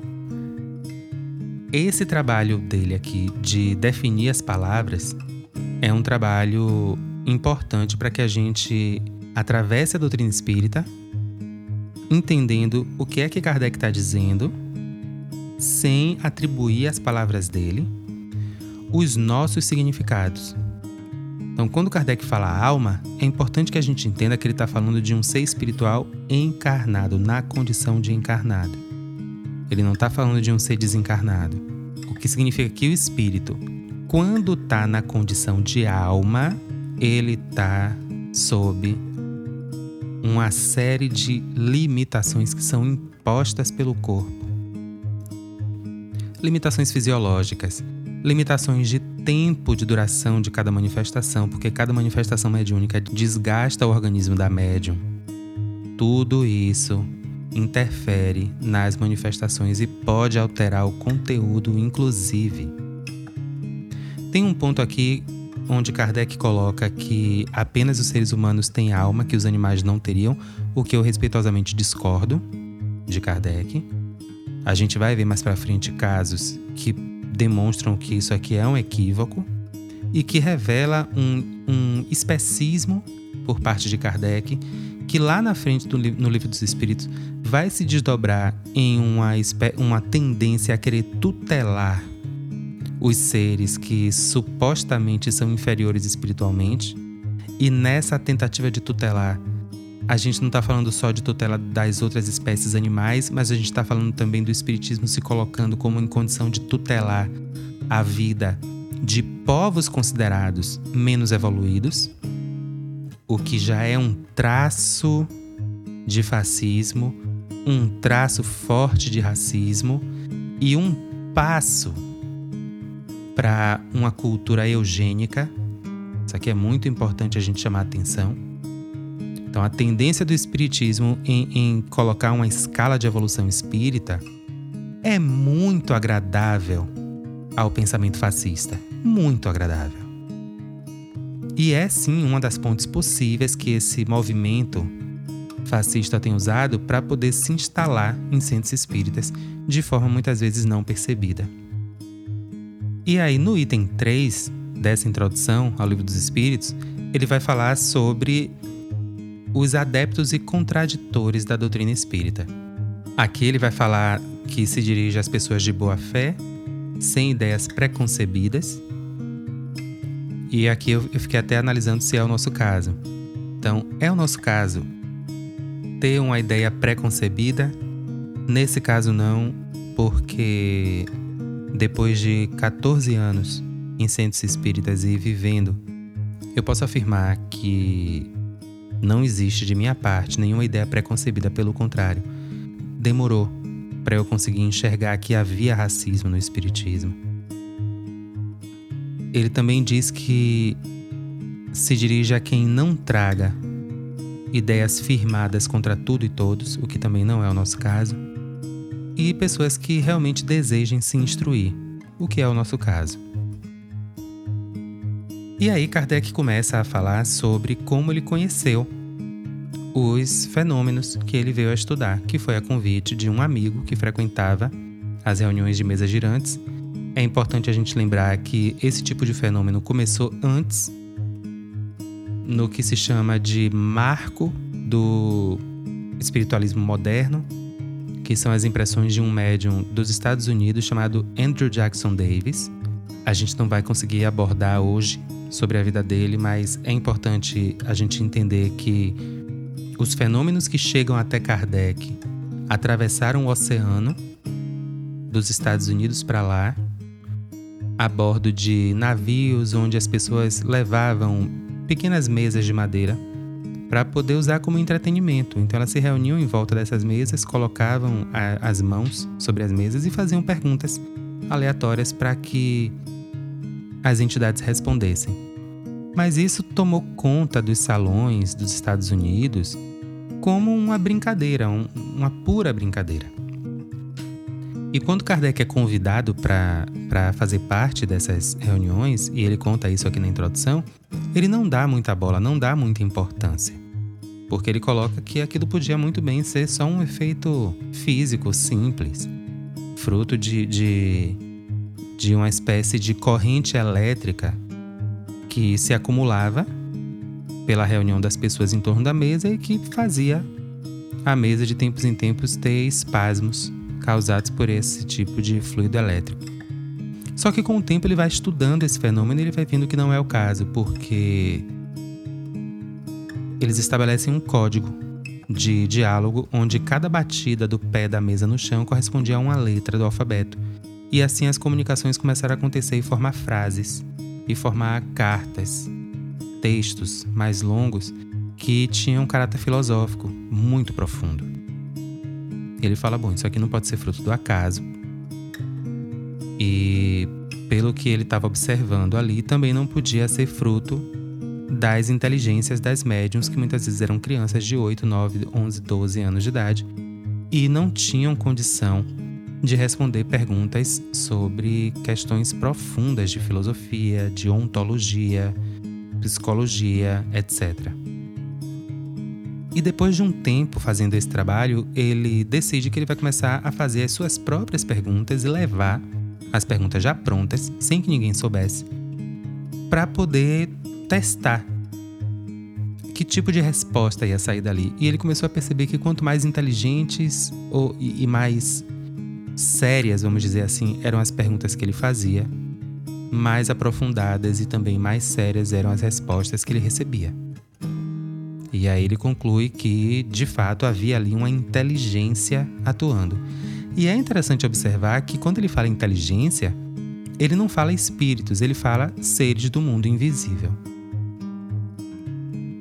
A palavra espíritos, como sendo o significado de alma de alguém que já viveu aqui, foi uma resposta dada por essas entidades, na verdade, por algumas dessas entidades. Nem todas se, se apresentaram como sendo almas de pessoas que já viveram aqui. O que abre a possibilidade também de Kardec estar em contato com uma outra dimensão que não se relaciona materialmente com a nossa, mas só espiritualmente e é a partir daí que a gente vai começar a perceber que a gente está meio que atravessando uma espécie de gruta nessa introdução aqui. E eu gostaria de convidar vocês para a gente sentar um pouquinho e entender essa experiência. A ideia de gruta e não de caverna, eu lembro da gruta da Lapa Doce lá na Chapada Diamantina. A gruta ela tem uma entrada e uma saída. A caverna, a mesma abertura é a entrada e a saída. Então a caverna é um, um lugar fechado em si, enquanto a gruta é um lugar de passagem. E nessa gruta, lá no, no Vale do Capão, tem uma pedra, que na verdade não é uma pedra, é uma estalactite, que vem do, do teto, acho que é estalactite, que formou uma, uma. criou uma formação lá mineral que quando é, é tocada, e ela hoje é protegida justamente para não danificar nem nada, mas quando dá um, um toque nela, ela emite notas musicais. Uma formação natural, que eu acho muito interessante e a gente vai voltar a ela episódios mais à frente. Atravessar essa gruta para mim foi uma experiência muito interessante, porque no meio dela a gente chega num ponto onde a luz não chega. É completa escuridão. Você não consegue enxergar absolutamente nada, nem depois que seu olho acostuma com a escuridão. E aquele momento ali para mim me veio quando eu estava aqui estudando a introdução, porque é um pouco essa a sensação que eu tenho. Eu tenho a sensação de que eu estou atravessando esse lugar que vai me dar acesso a esse mundo que Kardec quer mostrar, que é o mundo invisível. E o nosso guia é um apaixonado por esse mundo que ele está indo mostrar a gente. E o fato da experiência ter sido excelente para ele não significa dizer que vai ser excelente para a gente. Por isso que eu faço esse convite de distanciamento. Para que a gente analise o que Kardec está trazendo aqui, esses comentários, realmente com um olhar crítico. Realmente entendendo que a gente está lendo a voz de alguém que já passou por aquela experiência, voltou, organizou o cenário da experiência de uma forma didática para poder voltar e levar a gente até ele. Eu já fiz esse percurso duas vezes, uma com Bernardo e uma no outro centro que eu frequentei. Uma experiência foi maravilhosa e a outra foi desastrosa para mim. E foram duas vezes que eu percorri esse mesmo caminho. Então, o que eu estou colocando é que eu me apresento aqui como guia também enviesada pelas minhas experiências e que já teve experiências positivas e negativas nesse caminho e chegando até esse destino. E é por isso que eu convido você que me ouve a guardar essa, esse distanciamento saudável da empolgação de Kardec. Um pouco mais para frente na introdução, Kardec vai falar sobre o fato de que muitas pessoas de ciência se negaram a fazer esse estudo que ele fez com medo de se aproximarem de quem era ridicularizado por acreditar nas varinhas mágicas, ignorando que as varinhas mágicas, na verdade, são uma manifestação da alma humana através de mecanismos naturais, que é o que se chama pejorativamente, dentro do meio espírita, de feitiçaria.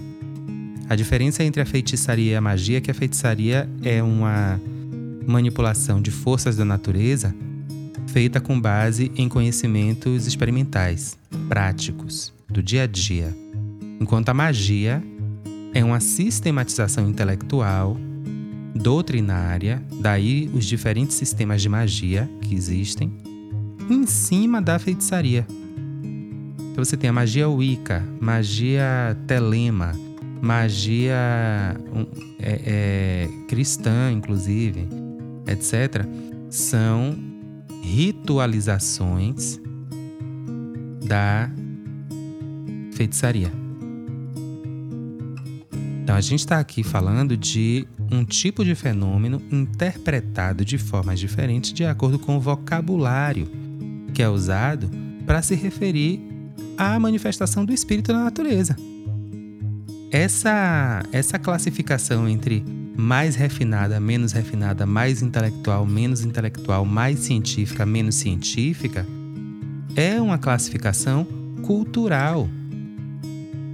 Porque quando Kardec chega à conclusão de que manifestações de povos antigos são autênticas, o que ele está dizendo aí é que o mesmo espírito que se manifestava há 5 mil anos é o espírito que se manifesta hoje, com a experiência acumulada de 5 mil anos. Então, qualitativamente, essencialmente, não existe diferença entre a manifestação da alma em povos indígenas e a manifestação da alma em laboratórios europeus. A única diferença aí é a leitura de quem faz a análise da manifestação, não na manifestação em si. Então, essa coisa de as crendices da varinha mágica são uma coisa e o espiritismo é outra coisa diferente daquilo, o espiritismo só é diferente porque ele é resultado de uma mente estruturada sobre um pensamento positivista, enquanto a outra era um pensamento muito mais ligado a uma liberdade de análise do que acontece na natureza. Mas Kardec também traz pontos muito interessantes aqui e que, e que fazem a gente confiar um pouco mais. Quando, por exemplo, ele diz que, por mais que a academia se recuse a estudar o fenômeno, o fenômeno não deixa de acontecer porque a academia se recusa a estudar. Ou seja, não é a academia que define o que é ciência. A academia define o que ela entende como ciência. Mas o fato científico não mora, não reside na academia. O fato científico reside no método aplicado, no método de investigação usado. E esse método de investigação ele não pertence à academia, até porque a academia como a gente conhece hoje, europeia, é uma cópia das universidades do Mali, na África, mesmo formato. inclusive o currículo acadêmico, que foi o modelo para as universidades eh, europeias, foram as universidades do Mali. Então, é um método de investigação africano por excelência. A universidade foi construída para poder replicar esse método, não para se apropriar dele. É importante a gente fazer, fazer essa distinção aqui. E eu falo isso com muita tranquilidade, porque quando eu tomei as duas doses de vacina da Pfizer, por exemplo, a minha pele inteira abriu em ferida em carne viva.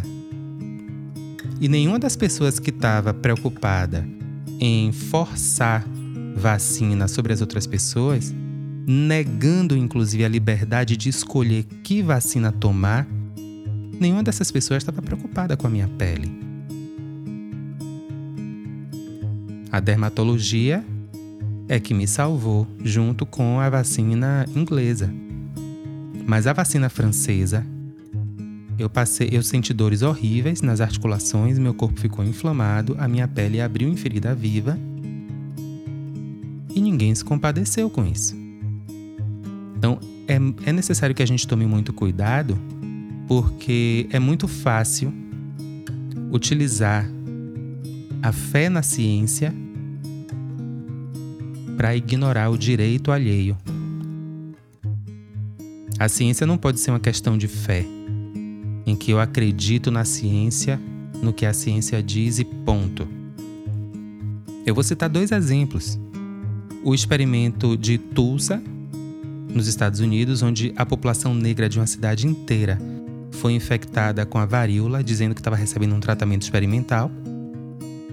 Isso tudo apoiado pela ciência da época. O Holocausto nazista, que contou com a participação de cientistas ali fazendo seus experimentos, tudo também chancelado pela ciência da época. E um terceiro exemplo mais recente, contado no documentário Cold Case. E aí o nome da cidade lá que eu não vou saber pronunciar, mas é o documentário que venceu o Festival de Sundance em 2019. E nesse documentário, um mercenário contratado pelos Estados Unidos, por um, por um órgão dos Estados Unidos, ele dá o depoimento dele em vídeo com, mostrando o rosto dele, tudo certinho, dizendo que ele fez parte de uma equipe que foi enviada para a África do Sul para inocular o vírus da AIDS na população da África do Sul, também do Congo, de Angola, dizendo que era uma vacina experimental contra a AIDS. Isso foi na década de 80. O documentário está disponível no YouTube. Eu vou deixar o, vídeo, o link aqui no, no na descrição do episódio. Tá legendado em inglês, não encontrei com legenda em português. E todo o relato tá lá. Eles sabiam que era o vírus da AIDS ativo, eles sabiam que estavam inoculando aquilo na população preta do continente africano com a intenção de dizimar o povo preto e se apropriar dos recursos naturais. Tudo com chancela da ciência. Então, a ciência é garantia de verdade? Não. A ciência é uma tentativa. A ciência é uma tentativa de encontrar a verdade sobre determinadas ocorrências, determinados fatos. Às vezes ela consegue, às vezes ela erra, como a história já nos mostrou muitas vezes. A própria indústria farmacêutica que hoje opera, ela opera num molde que foi financiado e desenvolvido sob, sob o regime alemão do Terceiro Reich. Essa informação vocês vão encontrar no livro de um jornalista alemão chamado Norman Ohler, que conta que o nome é Rai, Rai H I G H. Rai de alto, de intoxicado. Hitler. Ele faz um trocadilho com o fato do regime nazista ter utilizado drogas sintéticas para dopar sua população enquanto acontecia a lavagem cerebral feita nos discursos do seu governante. Ele não fala isso da própria mente, ele teve acesso ao, ao diário do médico particular de Hitler, com todo o coquetel de drogas que era ministrado a ele, e também outros documentos oficiais que mostram o financiamento deliberado da indústria farmacêutica para poder criar as drogas necessárias para que o nazismo se operasse. Então, nós não estamos lidando com uma indústria neutra. Tanto é que, se não fosse a fiscalização constante, torturas de animais e seres humanos continuariam sendo feitas em experimentos da indústria farmacêutica. A regulação sobre essa indústria não nasceu por acaso. Ela nasceu justamente dos casos em que essa indústria foi instrumentalizada para fins nefastos. A gente não pode simplesmente declarar fé na ciência como se a ciência fosse o novo Deus, porque a gente está criando uma nova religião. E não é esse o propósito da ciência. De você apenas ouvir e seguir cegamente a palavra dela. Para isso são publicados os relatórios de pesquisa. Eu tenho todo o interesse de saber o que é que tem na composição da fórmula da, da vacina da Pfizer. Porque o efeito sobre o meu corpo foi danoso, não é porque eu sou negacionista, é porque eu senti na pele literalmente. Mas quando a comissão de investigação lá dos Estados Unidos agora está pedindo à Pfizer a publicação do seu relatório de pesquisa para desenvolvimento da vacina, o relatório veio praticamente todo censurado. Não dá para saber qual é a composição da fórmula, o que é que tem ali. Então perceba, em nome da ciência, também se constrói fascismo. E o fascismo não é restrito à direita, ele também pode ser instrumentalizado por regimes de esquerda. É importante que a gente tenha isso em mente, porque senão, nós, aqui no Brasil, em pleno século XXI, 2023, também corremos o risco de sermos instrumentalizadas e instrumentalizados para a instauração de um fascismo farmacológico que pretende forçar medicações sobre corpos alheios e tratar desequilíbrios psíquicos através de intervenções bioquímicas, o que é perigosíssimo. Perigosíssimo. Não só perigoso por conta da gente ignorar os efeitos a longo prazo de determinadas substâncias no corpo humano, como também é perigoso pelo fato da gente ignorar a existência do espírito e achar que tudo do ser humano é reação bioquímica, é produção corporal. Não é assim que as coisas funcionam. O que ele está dizendo é que os fenômenos provocados nessas sessões de experimentação espírita operam de acordo, ou seja, operam com base em leis naturais que nós não conhecemos. E que nesse campo, tanto o camponês quanto qualquer pesquisador acadêmico estão no campo da conjectura. Diante do fenômeno espírita, título acadêmico diz muito pouco sobre a capacidade de cada pessoa analisar, porque nenhum curso acadêmico forma pesquisadoras e pesquisadores hoje para investigar fenômenos espíritas. Não tem, nem os cursos de psicologia formam seu alunado para pesquisar fenômenos como esse. No máximo, vão formar as pessoas para interpretar o fenômeno mediúnico como distúrbio mental. E aí reside também um, um perigo grande do diagnóstico, né, do DSM, do Manual de Diagnóstico em Saúde Mental. Além disso, Kardec vai levantar um outro ponto que é importantíssimo: o caráter das pessoas. Ele diz: não é possível que todo mundo, em toda a história da humanidade, que se comunicou com os espíritos com resultados muitas vezes assombrosos, vamos dizer assim. Não é possível que todo mundo esteja mentindo. Não é possível que o testemunho das pessoas valha tão pouco. Tão pouco. Então, como foi que a gente chegou nessa condição de achar que se não houver prova material, o relato da pessoa não vale nada? Então, a história daquela pessoa não vale nada, a palavra daquela pessoa não vale nada? Não é assim que funciona.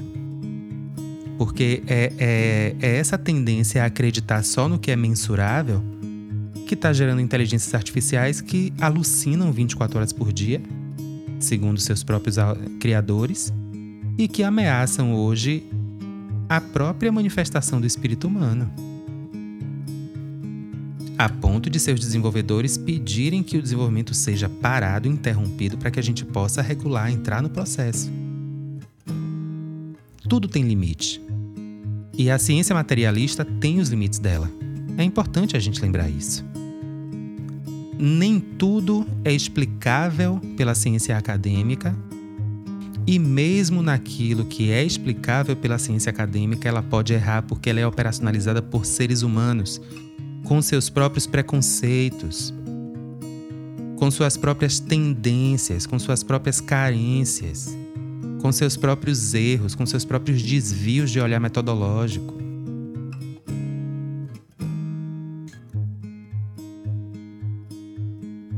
A gente tem. A gente, quando eu digo a gente enquanto civilização, a gente tem ignorado todas as pesquisas que já foram feitas. Algumas delas eu citei aqui no início na bibliografia. A gente tem ignorado todas as pesquisas que já foram feitas que provam cientificamente a existência da alma humana e continua repetindo frases de efeito como: Ai, ninguém voltou da morte para contar. Voltou sim. Voltou, se comunicou, contou como foi a própria passagem, contou como é que estava se sentindo. Não só aqui no Livro dos Espíritos, mas em muitas outras obras científicas. E foram ou ignorados ou expulsos dos ambientes de pesquisa acadêmica. E é necessário que a academia abra novamente as portas para aquelas pessoas, aqueles seres que ela expulsou, que ela se negou a observar, para que possa encontrar um caminho para fora da crise de saúde mental que a gente está vivendo hoje. Que não é possível que todo mundo caiba num diagnóstico e que todo diagnóstico tenha um remédio produzido por uma indústria farmacêutica que cresceu sob financiamento nazista alguma coisa está fora do lugar nesse discurso. E o que eu vi, trabalhando com atendimento mediúnico, de pessoas chegando com suas vidas destruídas por profissionais de psicologia e por profissionais de psiquiatria, me dá uma tranquilidade de consciência de dizer que existe algo muito errado no sistema de saúde mental. Não só pelo que eu vi, como eu já acabei de falar, mas também pelo que eu vivi dentro desse sistema. Desde que eu comecei, desde que eu entrei no sistema de saúde mental, a minha capacidade laboral foi declinando cada vez mais. A minha capacidade de me relacionar com as pessoas foi declinando cada vez mais. Felizmente, eu encontrei uma profissional de psicologia que realmente se coloca muito mais enquanto ser humano no processo, inclusive admitindo e reconhecendo suas próprias falhas também, e que me ajudou não só a reconstruir minha fala, mas a minha capacidade de agência sobre a minha vida. E a ela eu agradeço muito, mas sem prejuízo às críticas que eu tenho a fazer ao sistema de saúde mental.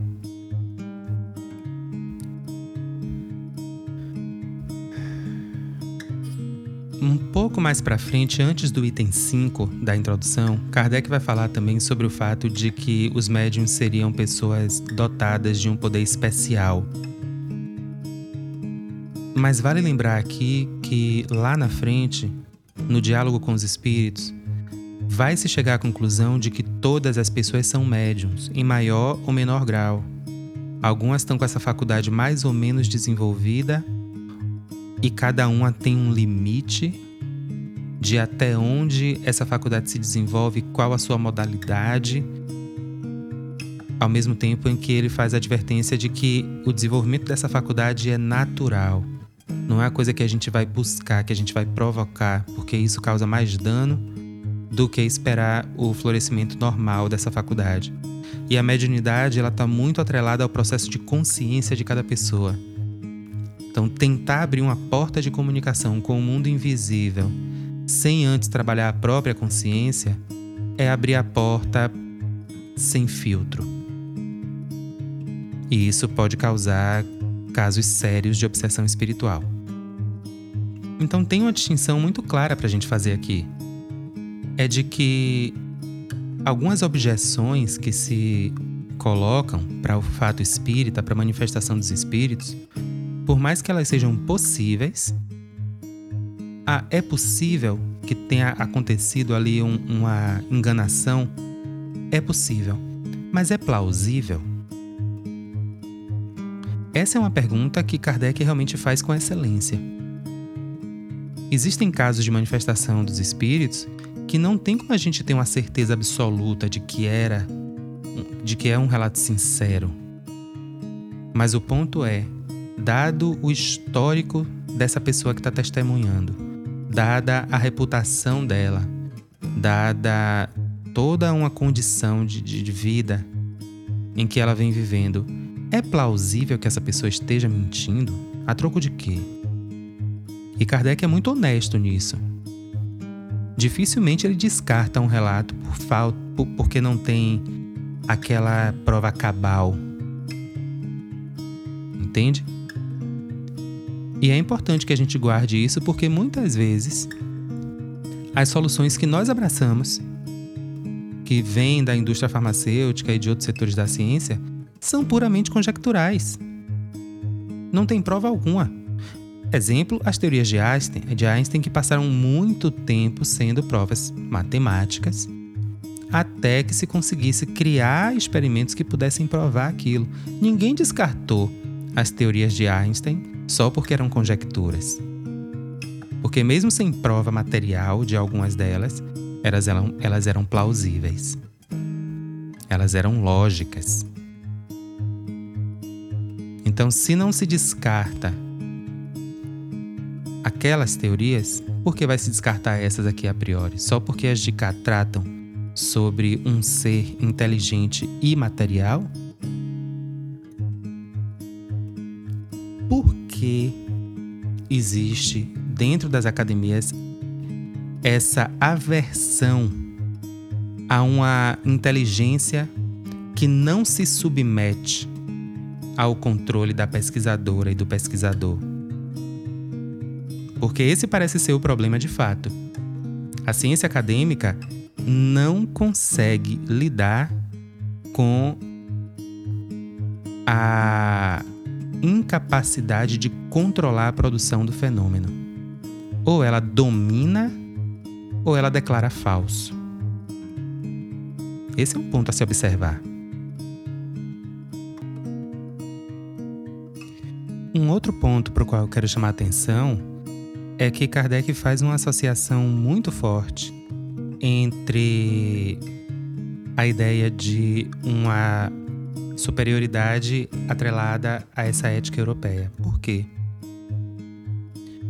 Quando ele faz isso, aí dentro dessa análise que ele está fazendo do caráter dos espíritos que se apresentam, na verdade o que ele está fazendo é buscar nessas manifestações os sinais que indicam que esses espíritos que se manifestam são mais ou menos semelhantes a ele, enquanto homem branco, hétero, cis, europeu, supremacista.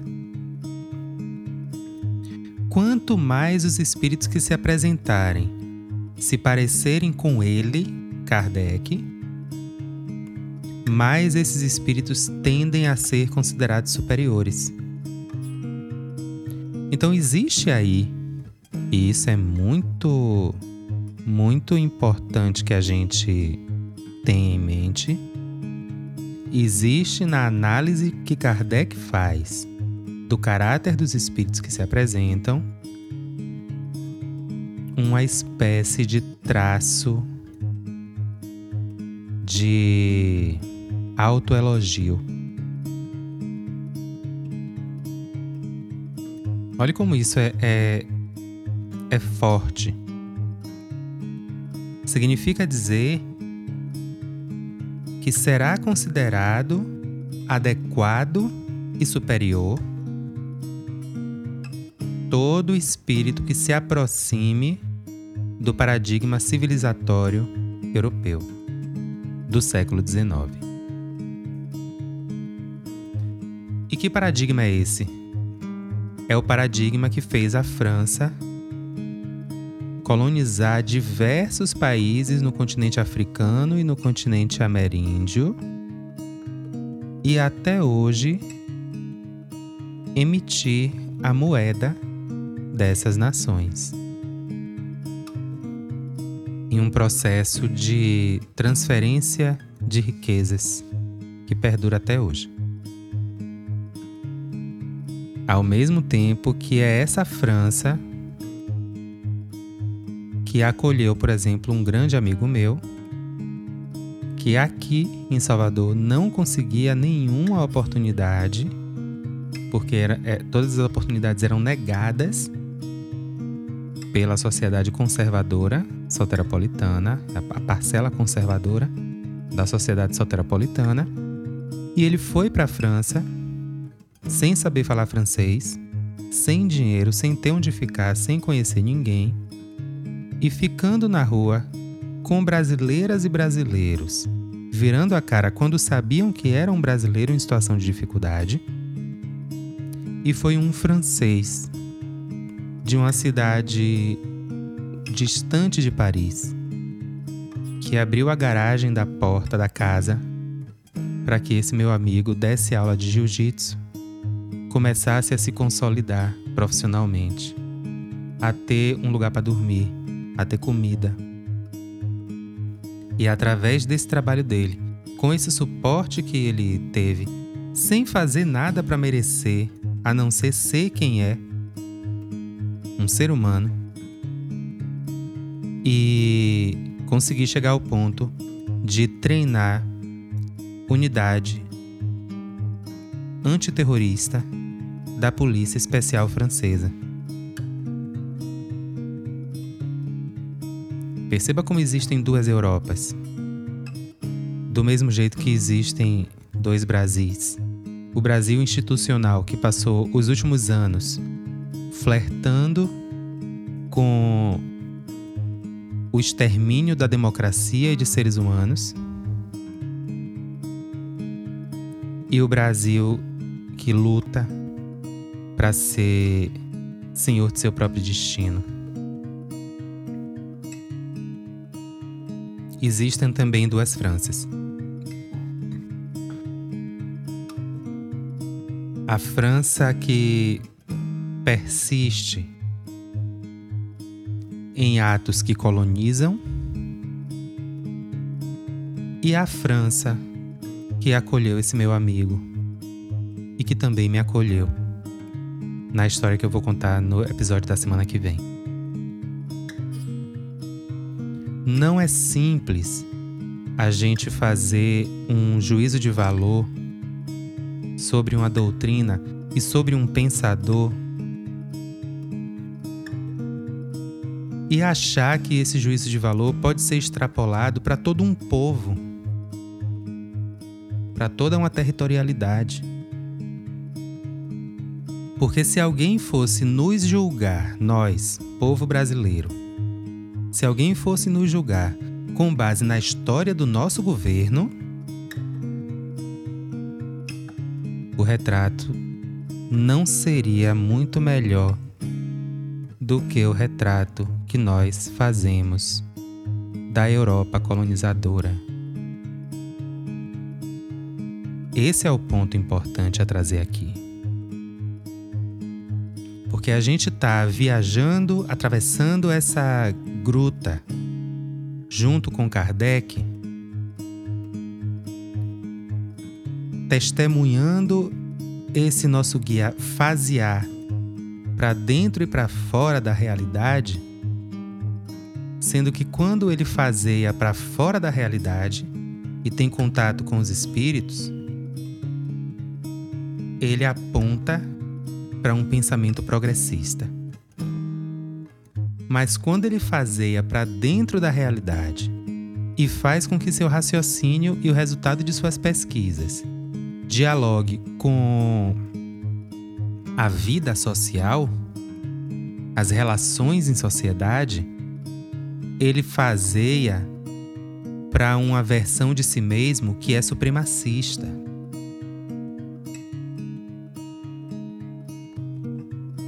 Os espíritos estão trabalhando com um material humano, que é o do codificador do espiritismo, controverso por conta do seu atavismo cultural europeu.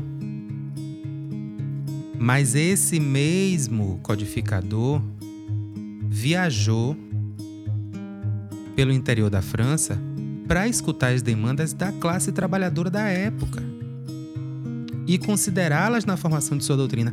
Tanto é que o Livro dos Espíritos, lá na frente, vai abordar os espíritos, por exemplo, sobre a necessidade de uma previdência social antes de Louis Blanc, que é tido, que é considerado o pai, o pensador pai da previdência social.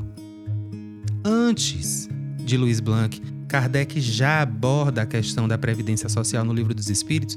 Lá na frente a gente vai ver, e os espíritos respondem positivamente que os mais jovens, mais fortes e mais capazes devem prover o sustento dos mais velhos quando esses já não são mais capazes de fazê-lo por si só, por si sós. As perguntas que Kardec faz aos espíritos, e essa pergunta só é incluída na segunda edição do Livro dos Espíritos, não na primeira, ou seja, ela, for, ela surge na mente de Kardec entre 1857 e 1861. Ela surge nesse interim. Kardec muda ao longo da codificação. E o espírito, a alma da codificação, o pensamento da codificação, muda junto com ele. E aqui é que a gente chega no, no grande ponto, na grande pergunta desse projeto. A grande pergunta desse projeto é: ao longo da codificação entre 1857 e março de 1869, quando ele desencarna, Allan Kardec consegue deixar de ser racista?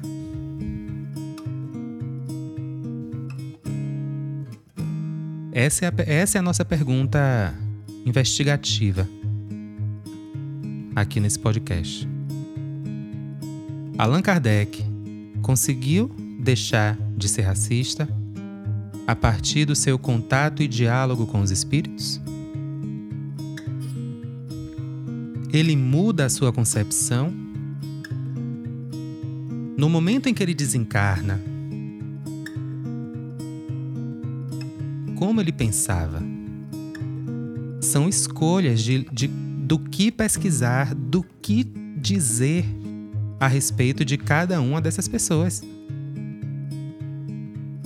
Que se dedicaram a um estudo científico do fenômeno espírita.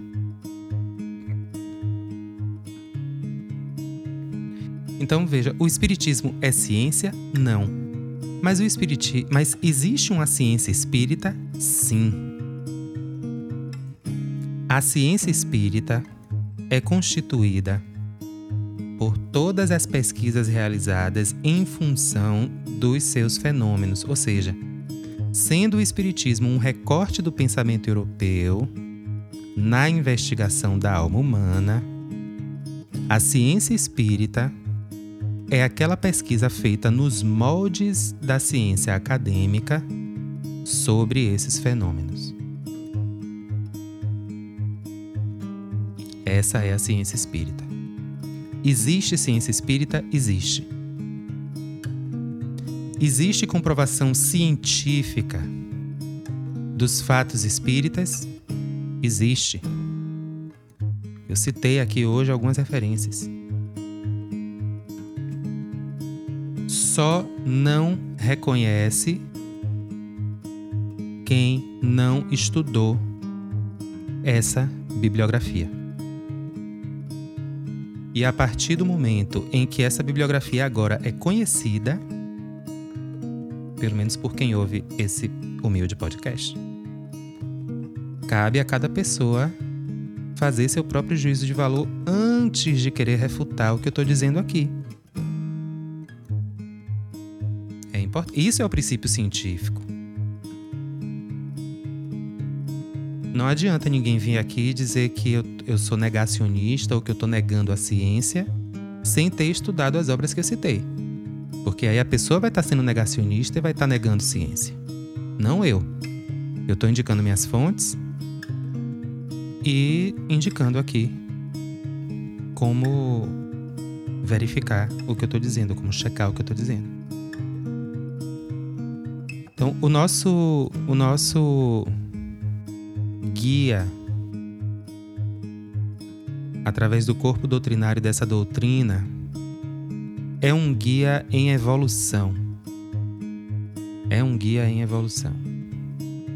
E para estudar Espiritismo, a gente precisa partir desse ponto. Do ponto que Kardec era sim racista, estruturalmente, era sim supremacista deliberadamente. E ao longo da sua obra, ele vai se dando conta de alguns desses pontos. Isso eu posso dizer, isso eu posso afirmar porque eu já estudei essa doutrina, esse livro, essa obra algumas vezes. Eu passei anos dando aula sobre isso mas essa é a primeira vez que eu faço esse estudo focando na presença do racismo estrutural. Então, eu realmente não faço ideia se Kardec conseguiu deixar de ser racista ou não. Isso é o que a gente só vai conseguir descobrir no final desse projeto. E é isso por hoje. Eu quero agradecer muito a, a presença de você que veio até aqui comigo. Essa vai ser uma viagem longa através do corpo dessa doutrina. E se você sentir vontade e tiver disponibilidade para apoiar esse projeto, eu te agradeço muito. É só acessar o link do Apoia-se que está na descrição do episódio. E escolhendo entrar para a comunidade, você tem acesso a, a mais benefícios, tem, tem texto para poder estudar antecipadamente. Eu produzo um texto sobre cada episódio. Ou para estudar também na sua casa espírita, caso você queira, né? Casa, grupo espírita, para poder estudar melhor e, e entender de que forma é possível se alinhar a valores democráticos, se afastar do fascismo. E vibrando para que a gente tenha uma noite de muita paz, agradecendo aos espíritos que aqui estiveram com a gente para caminhar esse trecho introdutório dessa caverna, dessa gruta que a gente está atravessando, para adentrar a floresta, vamos dizer assim, argumentativa do Espiritismo, eu me despeço, vibrando para que a gente se encontre na semana que vem. Muito obrigada e boa noite.